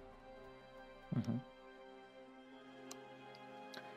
Bueno, pues eh, creo que no vale la pena añadir nada más, solo que cuando se cuenta este tipo de historias hay que tener mucho, mucho tacto y como dices tú, Rob, esto nunca se ha contado en un juego de Diablo, este tipo de historias. Y pocos videojuegos tratan este tipo de historias también. Y muchos de ellos quizá tienen también una calificación de mayores de 18 años y eso también es algo con lo que las empresas intentan que los juegos sean de la calificación más baja posible. Ya veremos cuál termina siendo Diablo 4. Pero igual es 16 o una cosa así, 16 años. No sé cómo lo... No está definido todavía. Los trailers salen como 18. Así que... O igual se va a 18. Pero... Sí. Es, es algo que... Si estás jugando un juego y te lo quieres pasar bien, tienes que... Tienes que saber a lo que vas. Y Diablo nunca ha tratado Sí. esas historias. Son temas delicados que tienes que saber trabajar. Y cuando tienes un juego donde la historia va de esto, pues igual sabes cómo hacerlo o los jugadores saben lo que se van a encontrar. Pero cuando lo... Bueno, no sé. Creo que lo que... Sobre todo eso. Son temas delicados que si no sabes cómo hacerlo y no hace falta meterlo, pues no lo metas. No lo metas. Bueno, el caso es que esa persona, que creo que tampoco está ahora trabajando en Blizzard, no, no lo dice directamente, pero la, empresa o los la, dirección que había tomado con el guion no estaba siendo bien recibida por el equipo y eso es lo suficiente como para que no que no siguiera por ahí, que esto es un, un proyecto en equipo, no solo es la visión de una persona. Mm, dice que hasta, estuvo hasta tres años por ahí la historia esa, dando vueltas. Mm, y ya está, creo que hay algo más. A ver si no recuerdo. Ah, lo de las fechas de salida, que en algún momento se estimó 2021, luego se, se especificó diciembre, que estaría, sería ahora. Luego se dijo abril y finalmente se consiguió mover a junio, así que bien que tengan el tiempo suficiente y que no tengan que apresurarse ni trabajar las horas que no deben estar trabajando. Mm, a ver si hay algo más. Bueno, si lo queréis leer, dejad el enlace ahí. Eh, ah, otra cosa que dice es que Rod Ferguson cuando llegó a la empresa que creían que iba a arreglarlo todo, iba a cambiar un poco la cultura y a, poner las cosas en su sitio, parece que no hizo todo lo que debería, lo que pensaban que iba a hacer. La gente se frustró porque pensaban que todo que iba a venir iba a cambiar el juego, iba a arreglarlo y no pasó nada. Y eso pues también causa un poco de problemas. Luego se incorporó Vicarious Visions en abril de 2021, ahora se llama Blizzard Albany. Y desde entonces están también trabajando en Diablo 4. Habla también de la polémica con Jean O'Neill, que fue ascendida como co-líder junto a Mike Ibarra, pero luego salió también con polémica porque eh, el equipo legal bueno, decía que, que la habían discriminado y le pagaban menos respecto a Mike Ibarra. En fin, todo esto lo hablamos ya hace tiempo y hace un repaso de, de toda esta historia. Eh, habla del pase de batalla, que son cosas que trabajaban en paralelo y que al principio era se trabajaba también en un diario de temporada, igual que en Diablo 3, pero que estaba tan mezclado con el pase de batalla que al final son cosas que se terminan desechando o se fusionan en, en una única característica y ese tipo de, de desarrollo. Pero bueno, una, un poquito de historia interna entre bambalinas de lo que pasa en este tipo de desarrollos, de los que sabemos ni la mecha ni la mitad. De todas formas, el pase de temporada y el diario de temporada, en la última actualización que nos sacaron, sí que se mantenía, ¿no? Sí. La dualidad. Aunque aquí dicen que al final uno estaba solapando al otro, que es la sensación que a mí me daba cuando lo anunciaron, pero O igual lo han cambiado desde Sí, ¿no? entonces. El anuncio aquel fue hace tiempo también. No sé. bueno, fue en la, en la última, en la, fue en la En última agosto, ¿no? de este Eso, año. que, que ha pasado tiempo ya. No sé. Bueno, puede que haya cambiado un montón, sí. Que igual eso está hablando de, de ahora, de hace unos meses. No, sí, sí, puede ser, puede ser. Con lo cual estaríamos ya solo con el pase de temporada ya toma viendo. Ujú. Bueno, vamos a dejarlo aquí, que llevamos ya dos horas y media casi. Y pasamos a la despedida. Tío Decar, recuerda que todos los domingos es el directo de Diablo Next.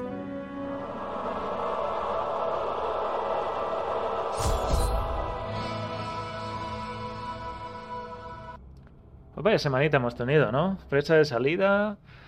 Hemos jugado a la, a la beta, al primer acto de Diablo 4. Hemos tenido la precompra, la caja de, coleccionista, como lo llamen. Y, y hemos estado aquí dos horas y media hablando de picadas. ¿Qué te parece, Rob? Perfecto. Perfecto, ¿no? el fin de semana, así que hemos tenido una semana que no ves. Qué mejor forma de acabar el domingo, el fin de semana. Y lo que nos viene por delante es el 15 de diciembre, que es el siguiente informe trimestral, que no lo hemos dicho antes, pero lo digo ahora, que es lo que viene el jueves a las 8 de la tarde hora española. Informe trimestral en directo, en directo no, será gra- pregrabado, pero lo, lo emiten en, en Twitch y en YouTube, en las YouTube de, de Diablo, el Twitch de Diablo. Todo eso lo tendréis en la web un poco más tarde cuando, cuando se esté todo grabado. Pero bueno, es el 15 nos van a enseñar el último informe trimestral que nos hablarán de los detalles. eh, ah, ah, publicarán un resumen también en blog, compartirán el vídeo, hablarán de la caja. Han dicho que la van a enseñar. Y tampoco sé muy bien qué otra cosa hablarán, pero en fin. Que van a hacernos el unboxing, ¿no? Sí, Bueno, ya le va bien estar. Hombre, estaría chulo que hablaran un poquito de, de lo que han sacado de la beta, ¿no? Lo que pasa es que como la beta ha sido privada, pues no sabemos si, si podrán entrar mucho en ello. ¿no? Pero lo que te puedo decir es que sí que están pidiendo más comentarios de qué pueden hablar o ideas para qué, qué preguntas pueden responder durante este informe trimestral del 15 de diciembre. Así que algo, no sé tampoco cuánto durará, si dura una hora y la mitad del tiempo se pasan mirando la, la única vela, pues no tendrán tanto tiempo para otras cosas. Pero en fin, es la primera vez que hacen esto y de hecho han dicho que lo harán un poco más a menudo. Así que igual de aquí a final de. hasta el 6 de junio tenemos. más. más de estos, más informes. Pero esto es lo que consideran informe trimestral. Vamos a ver, hombre, yo entiendo que una vez que ya salga la beta y todo esto, Códice, sí. pues hablarán más de, de eso, de los últimos retazos, de feedback, de todo esto, ¿no? Ujú. Porque ya antes te sacaba un informe trimestral para hablarte, yo qué sé, de la familia de los caníbales. Ya la mayor parte de esas cosas estará desvelada y tendrás que entrar en detallitos más chulos de balance de juego, Ujú. cositas así. Haría falta uno bueno de Endgame. Bien. describiendo muy bien de qué va todo lo del. Y del pase de batalla también. Necesitamos mucha información del pase de batalla. No sabemos cuánto cuesta, Sí. cuánto dura, cuánto debería. cuánto tiempo cuesta terminarlo. Sabemos nada. Sí, sí, a efectos prácticos ya te están vendiendo un pase de batalla de temporada 1 que no sabes ni cómo va a funcionar, ni lo que tiene, ni nada. Sí. Bueno, pues esa es la siguiente cita, el 15 y el 14. El día anterior, el miércoles, parte gigante de Diablo Immortal. No nos olvidemos que se viene una zona nueva con parte de historia.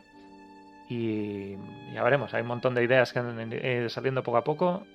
Y eso sale este miércoles 14, así que también estaremos atentos ahí para ver las notas del parche que deberían salir el miércoles por la mañana o el martes.